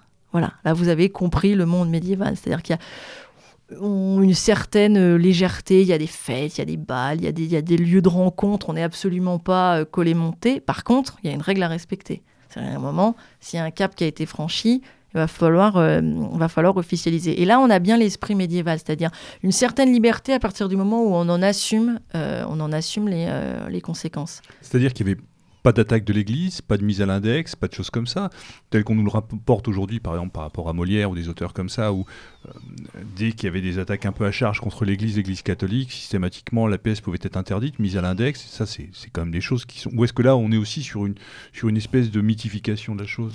Bah, Il n'y a pas d'index euh, au Moyen Âge. D'accord. Il y en a dans l'absolutisme, par contre. Exactement. Bah, hmm. Parce que le problème, c'est que les, euh, au-delà de, de, de, troupes théâtrales qui vont tourner de manière euh, assez locale, et alors là, s'il y a des problèmes, ils vont, de toute façon, ils vont pas avoir un problème avec l'Église, ça va pas remonter à la papauté. Il peut y avoir un curé un peu tatillon ou un évêque qui ne trouve que c'est pas du tout de son goût. Euh, il n'y a pas de, il a pas de recopie des œuvres autres que dans les monastères. À partir du moment où le, où ce sont les moines qui ont l'absolu contrôle, en mmh, fait, mmh. sachant qu'ils ont euh, recopié, c'est très marrant. Hein. Euh, ils ont, euh, on le voit même dans le, dans le nom de la rose, ils ont recopié des ouvrages ou de l'Antiquité ou du début du Moyen Âge, euh, très graveleux, très euh, et, euh, évidemment ils les ont mis dans des bibliothèques en disant il faut absolument le conserver parce que ça fait partie du savoir de l'humanité. Mais par contre tout le monde ne peut pas y avoir y avoir accès. C'est-à-dire que même là il n'y a pas de tabula rasa et on a retrouvé des ouvrages. par exemple il y avait je crois Portugal, je voudrais vraiment pas dire de bêtises, mais une, espèce de, de bouquin qu'ils ont retrouvé du, qui avait été retraduit au Moyen Âge et en fait c'était une version un peu euh, qui était passée un peu par l'Iran, mais ça, ça, ressemblait à, um, au Kama Sutra en fait. Et elle, avait, elle était quelque part dans un monastère. Ils avaient même recopié les dessins, ce qui peut nous sembler complètement fou, et ils l'avaient mis comme ça dans un dans un endroit. Le contexte n'est pas le même. Jusqu'au XVIe siècle, finalement, jusqu'à l'apparition du protestantisme, jusqu'à l'émergence du protestantisme, l'Église n'a pas besoin d'en rajouter et de, de, se défendre contre des, périls qui n'existent pas. C'est vraiment il y a une spiritualité, il y a un attachement à cette euh, spiritualité.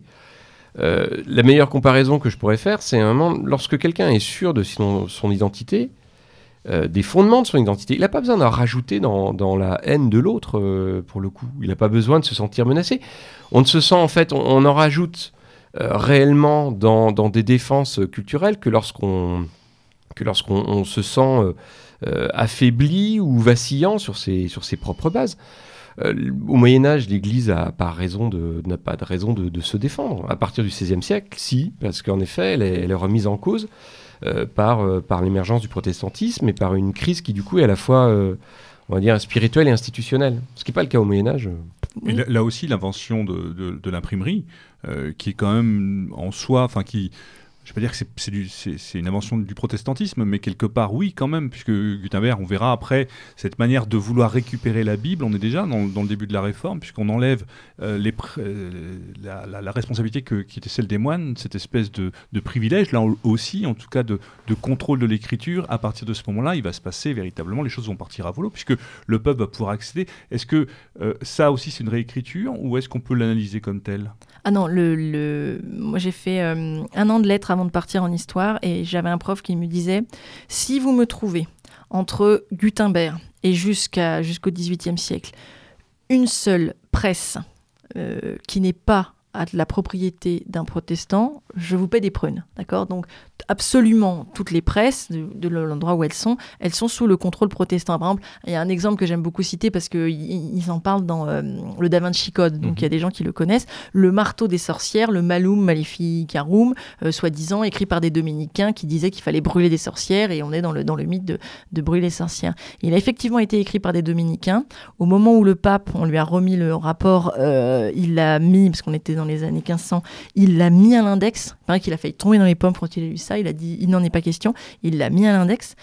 On a huit occurrences entre 1511, je crois, et euh, parce que hum, on a, on a les premiers index qu'en 1550, mais euh, on a perdu ceux, d'avant. Mais on, sait que c'est une redite jusqu'au milieu du XVIIe siècle. Et ce sont les protestants qui ont passé leur temps à le, à le réimprimer. À chaque fois, ça faisait des succès de, de librairie. Ils l'ont réimprimé, réimprimé, réimprimé. À chaque fois, la papauté le remettait à l'index en disant les catholiques n'ont pas le droit de lire ça. Et aujourd'hui, dans le Da Vinci Code, par exemple, on nous dit euh, ça a été écrit par des dominicains, c'est l'Église catholique. C'est quand même un renversement, euh, un renversement total. Et ça va servir évidemment ensuite euh, dans des choses qu'on connaît plus, le, les, pamphlets de Voltaire qui avaient été interdits par le roi, parce qu'il y a les presses royales aussi ensuite. je vous disais qu'il n'y a pas de presse qui ne sont pas protestantes, à part évidemment la mhm. presse du Vatican et les, et les presses royales. Mais tout ce qui est privé, c'est protestant. Euh, oui, le, tous les, les, encyclopédistes ou tous les, tous les pamphlets qui vont être, euh, qui vont être euh, imprimés, à chaque fois, on vous dit qu'ils viennent ou de Hollande ou d'Allemagne et, ou de, de, Suisse. Et donc, en fait, ce sont, c'est le milieu, le milieu protestant qui, qui, euh, qui, a la main, euh, qui a la main sur euh, l'édition privée. Après, bon, c'était aussi une technique pour éviter, pour éviter les, soucis politiques, quand même aussi, Oui, bien sûr. Mais... dire, voilà, le, livre a été édité mm. loin. Il n'y a pas beaucoup de, de, presse, de presse en France. Oui, non, mais c'est l'exemple que je viens de vous citer quand même est quand même euh, assez, euh, assez euh, parlant. Alors après, évidemment, ils n'ont pas passé leur temps uniquement à écrire des pamphlets, ils ont aussi diffusé la, la, culture, ça semble, ça semble évident, mais le, le l'Église, de toute façon, à ce moment-là, perd son, perd son, son monopole. Mhm. et, et, donc, évidemment, naît, alors on peut dire, la saine contestation ou une contestation un peu plus virulente. Oui, pour en revenir à ce qu'on disait avant, effectivement, Enfin, je veux dire, pour tout ce qui va concerner le moral, parce qu'aujourd'hui, je pense qu'on est beaucoup. Euh, on parlait un peu de féministe tout à l'heure. Aujourd'hui, la, faculté est quand même partie dans un délire assez particulier sur l'histoire du genre, l'histoire des femmes. Enfin, ça, quand même, ça commence à grignoter de plus en plus le, paysage. Donc, on s'intéresse beaucoup à cette histoire euh, ou de la sexualité ou des normes sociales. Je veux dire, évidemment, il n'y a pas besoin de l'Église. Hein. Je dire, dans un système euh, dans lequel il y a des pères qui ont un véritable pouvoir euh, sur euh, leur famille et que tout ça se tient, il n'y a pas besoin d'un curé ou d'un évêque pour, euh, venir, pour venir contrôler tout ça. Je veux dire, nous sommes dans un monde, en plus on n'est pas dans, le, dans la ville, on est dans un monde rural. Je pense que pour les gens qui ont vécu dans des petits villages, de toute façon, tout se sait, tout finit toujours par se savoir. Et en fait, on vit pour sa vie de, de, citoyen, en fait, on va dire, de, public, on est constamment sous le, sous le, sous le regard de l'autre qui euh, disparaît complètement, parce que l'arrivée de la modernité, c'est aussi les grandes, grandes villes où, euh, où, on est absolument euh, anonyme et où on peut, où on peut rester impuni même quand ça se sait. Mhm. Alors justement, on parlait de modernité, vous terminez sur ce chapitre dans votre ouvrage en parlant de la télévision et de cette espèce de catéchisme cathodique, là je vous cite pour le coup, et cette manière en fait, après la Troisième République et cette mise en place d'une logique éducative pour justement réécrire l'histoire, là on enfonce le clou de manière avec les éléments de la modernité, les outils de la modernité pour enfoncer et dénigrer et écraser véritablement ce qui peut rester euh, d'imagerie positive ou de, ou de possibilité euh, d'idéaliser cette société la société médiévale. Oui, oui bah, il le, n'y a pas énormément de films sur le Moyen Âge. Euh, on va toujours citer Le nom de la rose. Euh, il y a aussi Les Visiteurs. Enfin, je veux dire, c'est il y a eu Jacques le Croquant pourtant. Il y a eu Jacques il, y a eu, les, Rois Maudits de, Michel Ça a quand même, euh, ça a quand même marqué son époque. Ils n'ont pas pu s'empêcher d'en refaire un autre, qui était quand même un peu moins réussi. Franchement moins réussi. Non, non, mais euh, je pense que le bon exemple, c'est Les Visiteurs. Je veux dire, euh, enfin, j'adore Les Visiteurs. Ce film fait rire. Je veux dire, vous imaginez à quel point vous allez passer pour un rabat-joie en disant non, ce n'est pas comme ça, non, c'est impossible. Mais la, vision qu'il offre est complètement complètement délirante, est complètement fausse. En fait, ça, ça valide, quoi. La, pour moi, c'est le parachèvement. Ça montre que la, ça revient un peu à, votre question tout à l'heure, ça montre que la, propagande a tellement bien fait son œuvre que la société s'y est habituée, que c'est bon, c'est normal, ça passe, ça, ça, choque plus, ça choque plus personne. Après, évidemment, sur les films hollywoodiens, je vous renvoie au, documentaire d'Hervé Rissen sur Satan à Hollywood, et sur qui sont les personnes qui produisent ce genre de film et quelle est l'idéologie qu'ils veulent euh, marquer. Je, parle dans mon, dans mon livre, je fais la différence entre le, livre d'Umberto Eco sur le nom de la rose et le film. Le film euh, est beaucoup plus. Euh, il y a des éléments qui ne sont pas dans le livre qui sont beaucoup plus à charge. Je par exemple, dans le livre, il n'y a, pas de, a pas de bûcher. Hein. Je veux dire, l'inquisiteur s'en va et on verra pas de bûcher, ni de sorcière, ni d'hérétique. Euh, un autre élément aussi qui est très emblématique. ce qui d'ailleurs correspond. Enfin, historiquement, pour le coup, le, le bûcher correspond à rien. Oui, non, c'est complètement. voilà. Par rapport à la période C'est pas oui, on est, on est, ça a vraiment aucun, aucun sens. Et puis alors, il trouve une fille et puis elle a un chat noir, donc du coup, on la brûle. Enfin, c'est un peu bizarre, on ne comprend pas.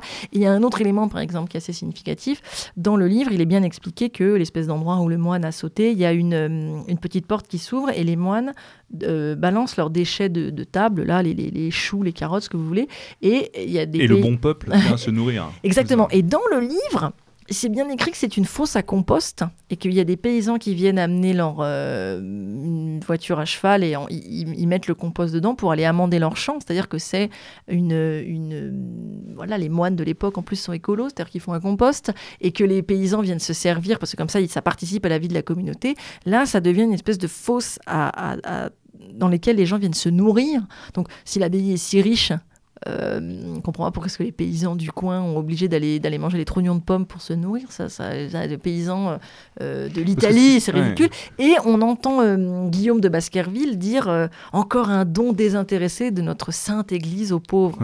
c'est complètement et voilà donc le le message d'Umberto Eco, euh, qui est beaucoup plus ésotérique, qui est beaucoup plus euh, franc-maçon, qui est beaucoup plus, euh, qui est une réflexion sur l'Église avait des trésors de connaissances, elle n'a pas voulu nous les transmettre, devient vraiment dans le film de, de Dano beaucoup plus beaucoup plus sensationnel. Il y a vraiment un côté polar, enquête, très très très glauque quoi. Et et c'est la propagande est beaucoup beaucoup plus marquée. Le, livre d'écho est quand même moins euh, moins ridicule que les que les scènes. Parce que j'avais adoré Nom de la Rose quand j'avais regardé quand j'étais jeune et quand je l'ai revu pour les besoins du livre, il y a quand même des moments c'est quand même assez grand, c'est grand guignol mmh. quoi. après c'est vrai que Umberto Eco avait quand même une, une formation euh, médiéviste. Ce qui fait que sur d'autres sur d'autres euh, chapitres, par exemple, il peut être quand même bien plus bien plus faible. Enfin, le, chapitre sur d'autres périodes, il mm. peut être bien plus faible. Mais je vous rejoins sur le côté ésotérique. On le retrouvera avec le pendule de Foucault, avec des choses comme ça, où il creusera effectivement cette, euh, cette logique-là. Mais il a eu des problèmes. J'ai lu ça parce que quand je m'y suis intéressée, ça m'a fait beaucoup rire. Euh, il y a un, je sais pas si c'est dans le pendule de Foucault ou c'est dans celui d'après. Il a un personnage qui est kabbaliste, qui s'intéresse à la kabbale, et donc du coup, il a été attaqué par la communauté juive italienne, et il a été. Alors je ne sais pas si il a été condamné, mais ils ont quand même accepté ça en jugement. Il a été condamné pour antisémitisme involontaire. C'était, je, trouve ça, je trouve ça incroyable. C'est juste possible. Que d'un point de vue juridique, euh, on puisse accepter d'aller au tribunal pour parce qu'il avait un personnage euh, kabbaliste dans son dans son roman. En plus, c'est pas un personnage très important du, roman. Et euh, voilà, Umberto Eco qui était très ami avec Jacques Le Goff, le grand médiéviste. Et je ne sais plus qui des deux est mort le premier, parce ce sont pas je crois, je crois que c'est Jacques Le Goff. Jacques Le Goff. Ils sont suivis de peu, mais. Et Umberto Eco a déclaré que Jacques Le Goff était un grand ami et que euh, il l'appelait dans le, enfin dans leur, euh, leur, amitié quand il n'y avait pas de caméra, ils s'appelaient eux-mêmes les grands alchimistes. La piste est assez. Euh, bah, le, Goff qui par ailleurs est intéressant parce que le son livre, son livre sur Saint-Louis fait référence. Voilà, c'est ça. étant issu des annales.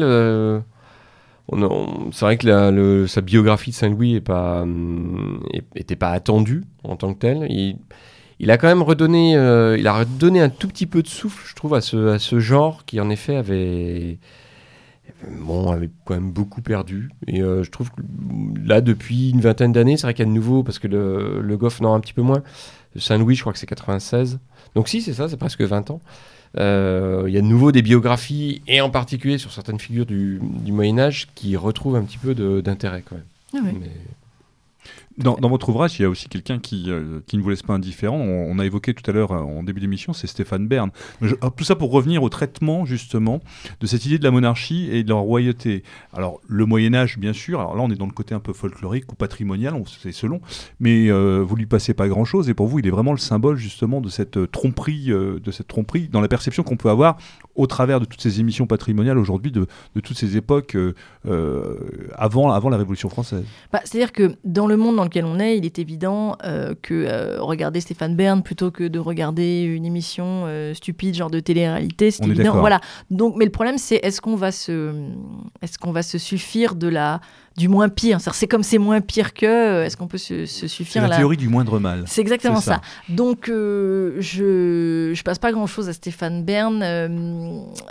Euh, ce qui me gêne beaucoup, c'est son traitement très gossip, très qui était les maîtresses du roi. Mhm. Voilà, tout, tout, tout passait sous le prisme de la sexualité. Je veux dire, il y a un moment euh, bon voilà, il y a autre chose à dire sur le règne de Louis XIV que avec qui il couchait, euh, comment c'était. Je veux dire, il y a un moment, sur Louis XV, on va dans l'endroit où il recevait euh, ses maîtresses. Et, oui, ça permet de rendre l'histoire people justement. Et ça, ça plaît, ça. Oui, bah je sais pas. Je sais. Est-ce que ça, est-ce que ça plaît, est-ce que ça plaît tant que ça? Je veux dire, est-ce que le, on n'a pas le droit d'en savoir plus? Est-ce que c'est, c'est une grosse mode de l'histoire ces derniers temps de prendre un sujet qui n'est pas inintéressant, et, de le grossir à, des, à des proportions euh, incroyables. Je, pas, je pense à euh, euh, Pastoureau, par exemple, qui écrit un bouquin sur les couleurs. Moi, j'ai trouvé ça génial, son bouquin sur les couleurs au ménage, c'est passionnant. Ensuite, il en fait un deuxième, puis un troisième. Et puis après, là, aujourd'hui, bah, à mon avis, c'est aussi les éditeurs qui sont derrière. On a le rouge 300 pages, le vert 300 pages, le noir 300 pages. Là, je dis, la symbolique des couleurs, c'est très intéressant. L'histoire du tissu, c'est très intéressant. Il y a un moment, 25 euh, livres euh, après. c'est l'overdose, quoi. Voilà, mmh. exactement. Et donc, pareil pour Stéphane Bern, je veux dire, une histoire de Louis XIV ou de Louis XV ou de n'importe quelle favorite du roi dans lequel il y aurait une partie sur euh, voilà, les intrigues de cour, les maîtresses qui couchent avec Kiwi, et que ça soit l'heure et demie d'émission, euh, ça permet pas de comprendre. Parce que moi, je pense qu'on ampute vraiment aux spectateurs la possibilité de comprendre, la possibilité de comprendre et de, et de, et de comprendre très très bien. Je sais que j'ai fait de l'histoire économique et quand euh, je raconte les systèmes de la banqueroute, quand je raconte le système de, euh, de la dette, je peux vous dire que les gens d'aujourd'hui savent très très bien de quoi on parle et qu'en fait l'humanité a pas tant changé que ça et que les problèmes politiques, euh, les politiques demeurent, les problèmes économiques demeurent et qu'on pourrait vraiment parler, parler aux gens de de euh, ce qui s'est passé euh, pour essayer de comprendre comment les, pour comment les événements les événements s'enchaînent. Euh, Stéphane Bern. Ah, c'est pas de l'histoire. Le problème, c'est qu'on le, problème, c'est qu'on peut pas appeler ça de l'histoire. Ça, en a, ça en a une, vague apparence. c'est ce qu'il vend. C'est ce qu'il vend sur, en gros, une histoire secrète, une de, de, la monarchie, de ceci, de cela. Mais c'est pas de l'histoire. C'est juste en fait des préoccupations de maintenant qui sont plaqués sur, euh, sur en gros le, euh, sur quelque chose qui, qui n'a pas qui n'a rien à voir mais on essaie de, de, le démontrer on essaie de coller dessus mais, c'est quelque chose de très moderne aussi cette manière de vulgariser tout et en l'occurrence appliqué à l'histoire euh, voilà il en est l'incarnation parfaite. Et puis bon ce qui m'énerve aussi et là je, je peux lui, lui, rentrer dedans assez facilement c'est-à-dire il y a un moment enfin il y a un moment, euh, le fait qu'il passe pour un royaliste et pour quelqu'un un petit peu de droite, donc Monsieur Patrimoine, donc là avec l'affaire de Macron qui lui a, qui lui a euh, donné une espèce de mission, on comprend pas bien, pour sauver le patrimoine. voilà. Attention, en bénévole. Hein. En bénévole, tout à fait. Donc alors qu'il a plusieurs, enfin je sais pas quand est-ce qu'il dort, hein, parce que entre toutes les émissions qu'il a, bon, euh, on va voir, euh, regardons avec, euh, avec attention, parce que c'est une histoire de financement du patrimoine. Donc, en fait, qui va s'acheter le, petit patrimoine français hein, Savoir qui, qui, va, qui va payer. Mais oui, il passe pour quelqu'un, donc il a fait quand même monsieur royaliste pendant, pendant des années. Je veux dire, il faut que ceux qui nous écoutent aillent mettre aillent taper dans leur, euh, euh, barre de recherche internet Stéphane Bern, le fou de la République. Donc ils vont tomber sur un article, parce que son émission sur euh, la, la, radio s'appelle Le fou du roi, mais Le fou de la République, Libération, vous allez tomber sur un article de Libération dans lequel Stéphane Bern dit Pour moi, la République, c'est l'oubli de toutes ses origines. on s'en fout de dire tu es homosexuel, tu es noir, tu es juif, je ne te regarde pas. J'ai visité euh, la Dordogne, le Vexin, je ne sais plus quelle, quelle, euh, voilà, la, région, la, quelle région la Creuse. Tout est vide, il n'y a plus de métier. Il faudrait quand même faire venir des migrants parce que ça redynamiserait le, euh, le tissu social. Genre, quand j'ai lu ça, j'étais là quand même, c'est pas possible. Genre, monsieur patrimoine, monsieur histoire, donc le patrimoine, on s'en fout, d'où on vient, on s'en fout, tout ça, ça n'a pas d'importance. Et ensuite, voilà, il va falloir faire Ouais, venir. voilà, on, est, on est dans le fond de commerce médiatique. Ouais, euh, mais il y, a- il y a une figure hein, dans, le, dans, les, dans le paysage de festival français, euh, les générations passent, il y a toujours cette figure. Avant Stéphane Bern, c'était Thierry Ardisson. Il, faut qu'il y en ait un qui, en effet, euh, en gros, incarne ou se revendique en ça, fait peut être, ça une, peut être Léon Zitrone aussi une une pseudo, époque. ouais. pseudo-monarchie. euh, Ouais. Oui, voilà. Et puis bon, euh, donc euh, en service public, en histoire, on a euh, Stéphane Bern. En autre, euh, sur l'autre, euh, on a euh, l'ombre d'un doute, euh, Franck Ferrand. Mhm. Et à la radio, on a euh, Lebrun. D'accord Mhm, Ce sont mhm. les trois figures, ce sont les trois monsieur histoire du service public. Bon, bah, ils sont tous les trois homosexuels. Donc, je veux dire, il y a un moment, euh, il faut être un homme homosexuel pour faire de la. De... C'est obligatoire, je veux dire, euh, c'est marqué où? Parce que euh, c'est quand une- même. Il y a une, charte secrète. Il y, a des cha- ex- il y a des examens, peut-être, je sais pas. Exactement. Donc c'est c'est quand même marrant à, à, à noter quoi. C'est incongru. Pourquoi l'histoire? Pourquoi? On ne sait pas. La question est posée. La question est posée. En tout cas, il nous reste à vous remercier, euh, Claire Colombie, d'avoir accepté notre invitation ce soir. Euh, je rappelle, pour nos auditeurs, euh, votre ouvrage qu'il faut absolument se procurer parce qu'il est euh, fort intéressant, très bien écrit, à tout point de vue. Euh, Claire Colombie, donc, La légende noire du Moyen-Âge, 5 siècles de falsification. Vous l'avez dit aussi, une très très jolie belle, une belle pochette. Oui. Votre amie Marie, c'est ça? Oui, Voilà. Marie. Euh, chez Contre-Culture, que nous saluons, euh, Julien, voilà, c'est fait. Et euh, Pierre, peut-être un mot de la fin sur, euh, en bon historien que, que tu es? Non, mais je, je crois qu'on est. enfin, c'est important de, de se saisir de ces questions-là. Pas seulement, on en parlait hors émission avant, avant qu'on enregistre, pas seulement parce qu'on on est tous, à un moment ou à un autre, des, parents, enfin tous. En tout cas, pour une bonne partie d'entre nous, euh, on est ou on sera des, parents, et donc euh, ces périodes, elles sont enseignées, mais aussi parce qu'en effet, c'est un moyen de, de se réapproprier les choses et puis de, de pouvoir contourner cette, euh, cette coupure aussi qui existe avec en effet l'histoire universitaire, ce qui peut être dit. Le, fait de savoir les choses, ça libère, c'est euh, émancipateur. Et en l'occurrence, se réapproprier une partie de, de notre passé que constitue le Moyen Âge et en particulier fait de fidélité, bah, c'est euh, paradoxalement c'est émancipateur. C'est en effet pas ce qui nous a été vendu pendant très longtemps par le système républicain. Je pense que et, et par l'université française, je pense que les choses vont un petit peu mieux. Euh, ça vaut le coup en effet de, s'en emparer et, de discuter, de traiter de ces questions-là. Alors évidemment, hein, c'est pas, c'est pas, euh, ça, peut apparaître aux yeux de certains comme quelque chose qui n'est pas l'urgence, parce que l'urgence serait plus euh, les flux migratoires, toute une série de, choses comme ça. Bah, ça participe d'un tout. hein. C'est aussi ce que je disais tout à l'heure. Si on est solide sur nos, nos bases, euh, C'est se réapproprier tout à euh, fait. notre histoire. Voilà, ça permet aussi de, de pouvoir affronter la, la période actuelle avec bien plus de solidité, et de, de sérénité que, que si on Et se retrouve démuni et, et vulnérable. Et ça donne la mesure aussi de la, comment dirais-je, de la, la malversation généralisée, et sans vouloir être taxé de complotisme facile, euh, de se rendre compte à quel point on peut manipuler l'histoire et à quel point des livres comme ceux de celui de Claire sont essentiels et nécessaires euh, pour justement, euh, comme le disait Jean-Louis, se réapproprier et participer à, à cette, euh, à cette culture nécessaire et indispensable pour affronter euh, les défis d'aujourd'hui. Je pense que c'est ça, tout Oui, simplement. je, je voudrais juste finir en, voilà, en disant que je pense qu'il faut se nourrir. Faut vraiment, je- le, le monde actuel fait pour, est, est fait pour qu'on se vide complètement, qu'on soit des, des, euh, complètement vide, on soit creux, on n'ait plus aucun lien. Donc euh, n'importe quelle connaissance, et notamment le Moyen Âge, c'est notre histoire. Pas oublier qu'on est un très très vieux peuple et que du coup on peut aller, euh, plutôt que de foncer tête baissée dans le mur de la modernité, euh, euh, essayer d'aller voir comment ça fonctionnait avant, qui on est, d'où on vient. Et puis je finirai pour euh, une citation célèbre qui dit qu'un peuple qui n'a pas de passé est condamné à ne pas avoir de futur. Mhm. En tout cas, euh, merci d'avoir accepté notre invitation. On- on- Il y avait beaucoup de sujets qu'on aurait pu aborder avec vous. On l'a abordé de manière un petit peu rapide, notamment euh, le féminisme. Vous avez aussi travaillé avec Marion Sigaud sur le récentisme. Il y a des choses, voilà, c'est des, petites choses qu'il faudra peut-être évoquer avec vous dans une prochaine émission. Vous avez peut-être des projets, des projets d'écriture, des travaux en cours? Ben là, en ce moment, je travaille beaucoup sur le, le catharisme et les hérésies. et bon, c'est plus, plus historique. Et donc voilà, j'en suis en début de, je suis en début de recherche, donc c'est un peu compliqué de, mhm. de, parler de ça, mais véritablement monter aussi surtout, c'est une, une, manière de,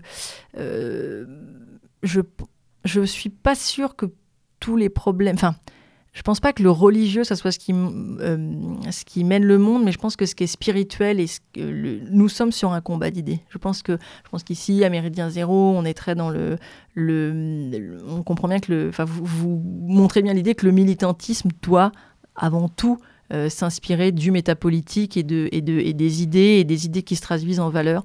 Donc voilà, pour moi, travailler sur les hérésies pour pouvoir en dire quelque chose, c'est quelles sont les visions du monde euh, qui se sont, euh, qui se sont entrechoqués mhm. et que c'est pas seulement une histoire de est-ce que Jésus est un homme, est-ce qu'il est un Dieu, c'est ensuite quand, euh, quand on prône un système religieux et spirituel, eh ben, ça va avoir une incidence avec la manière dont euh, on se comporte avec l'autre, on se comporte avec le faible, euh, économique évidemment, est-ce qu'on tolère l'usure, est-ce qu'on tolère pas l'usure, je pense que c'est quand même un, sujet qui est quand même brûlant, euh, qui est brûlant aujourd'hui, et que en fait tout, tout, tout ça, voilà, au Moyen Âge, on disait pas qu'on était en l'an de grâce, on disait, on disait qu'on était dans telle année de l'incarnation de notre Seigneur Jésus-Christ.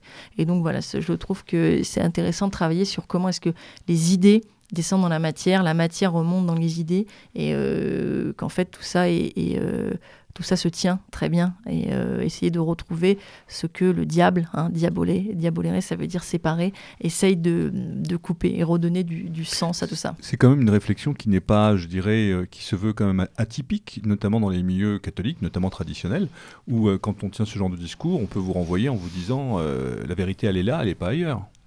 Bah, je je, je sais pas. Est-ce que est-ce que les gens qui pensent ça, euh, bon bah tant mieux pour eux. Non, je pense que la vérité, elle se, elle se cherche. Et puis euh, même, je sais pas, euh, il y a quand même une parole de Jésus qui dit :« Je suis la voie, la vie et la mhm. vérité. La voie, c'est-à-dire que c'est un chemin. C'est un moment, c'est pas j'ai la vérité, et puis hop, je la mets sous clé. Non, non. Je veux dire, même l'histoire de l'Église, c'est des synodes, c'est des conciles, c'est des. Faut quand même faire la différence entre ce qui est une vérité universelle et la et, et la manière dont ça va se, dont ça va s'incarner au fur et à mesure du temps et euh, et, voilà, non, on est, on est vivant quand même, on n'est pas des pierres. Bien, bah non, mais on est bien d'accord sur le sujet. Tout à fait. En tout cas, merci beaucoup. À très bientôt. Merci à vous. Oui, et puis à l'abordage. Et pas de quartier. à très bientôt. Salut à, à tous. Bientôt.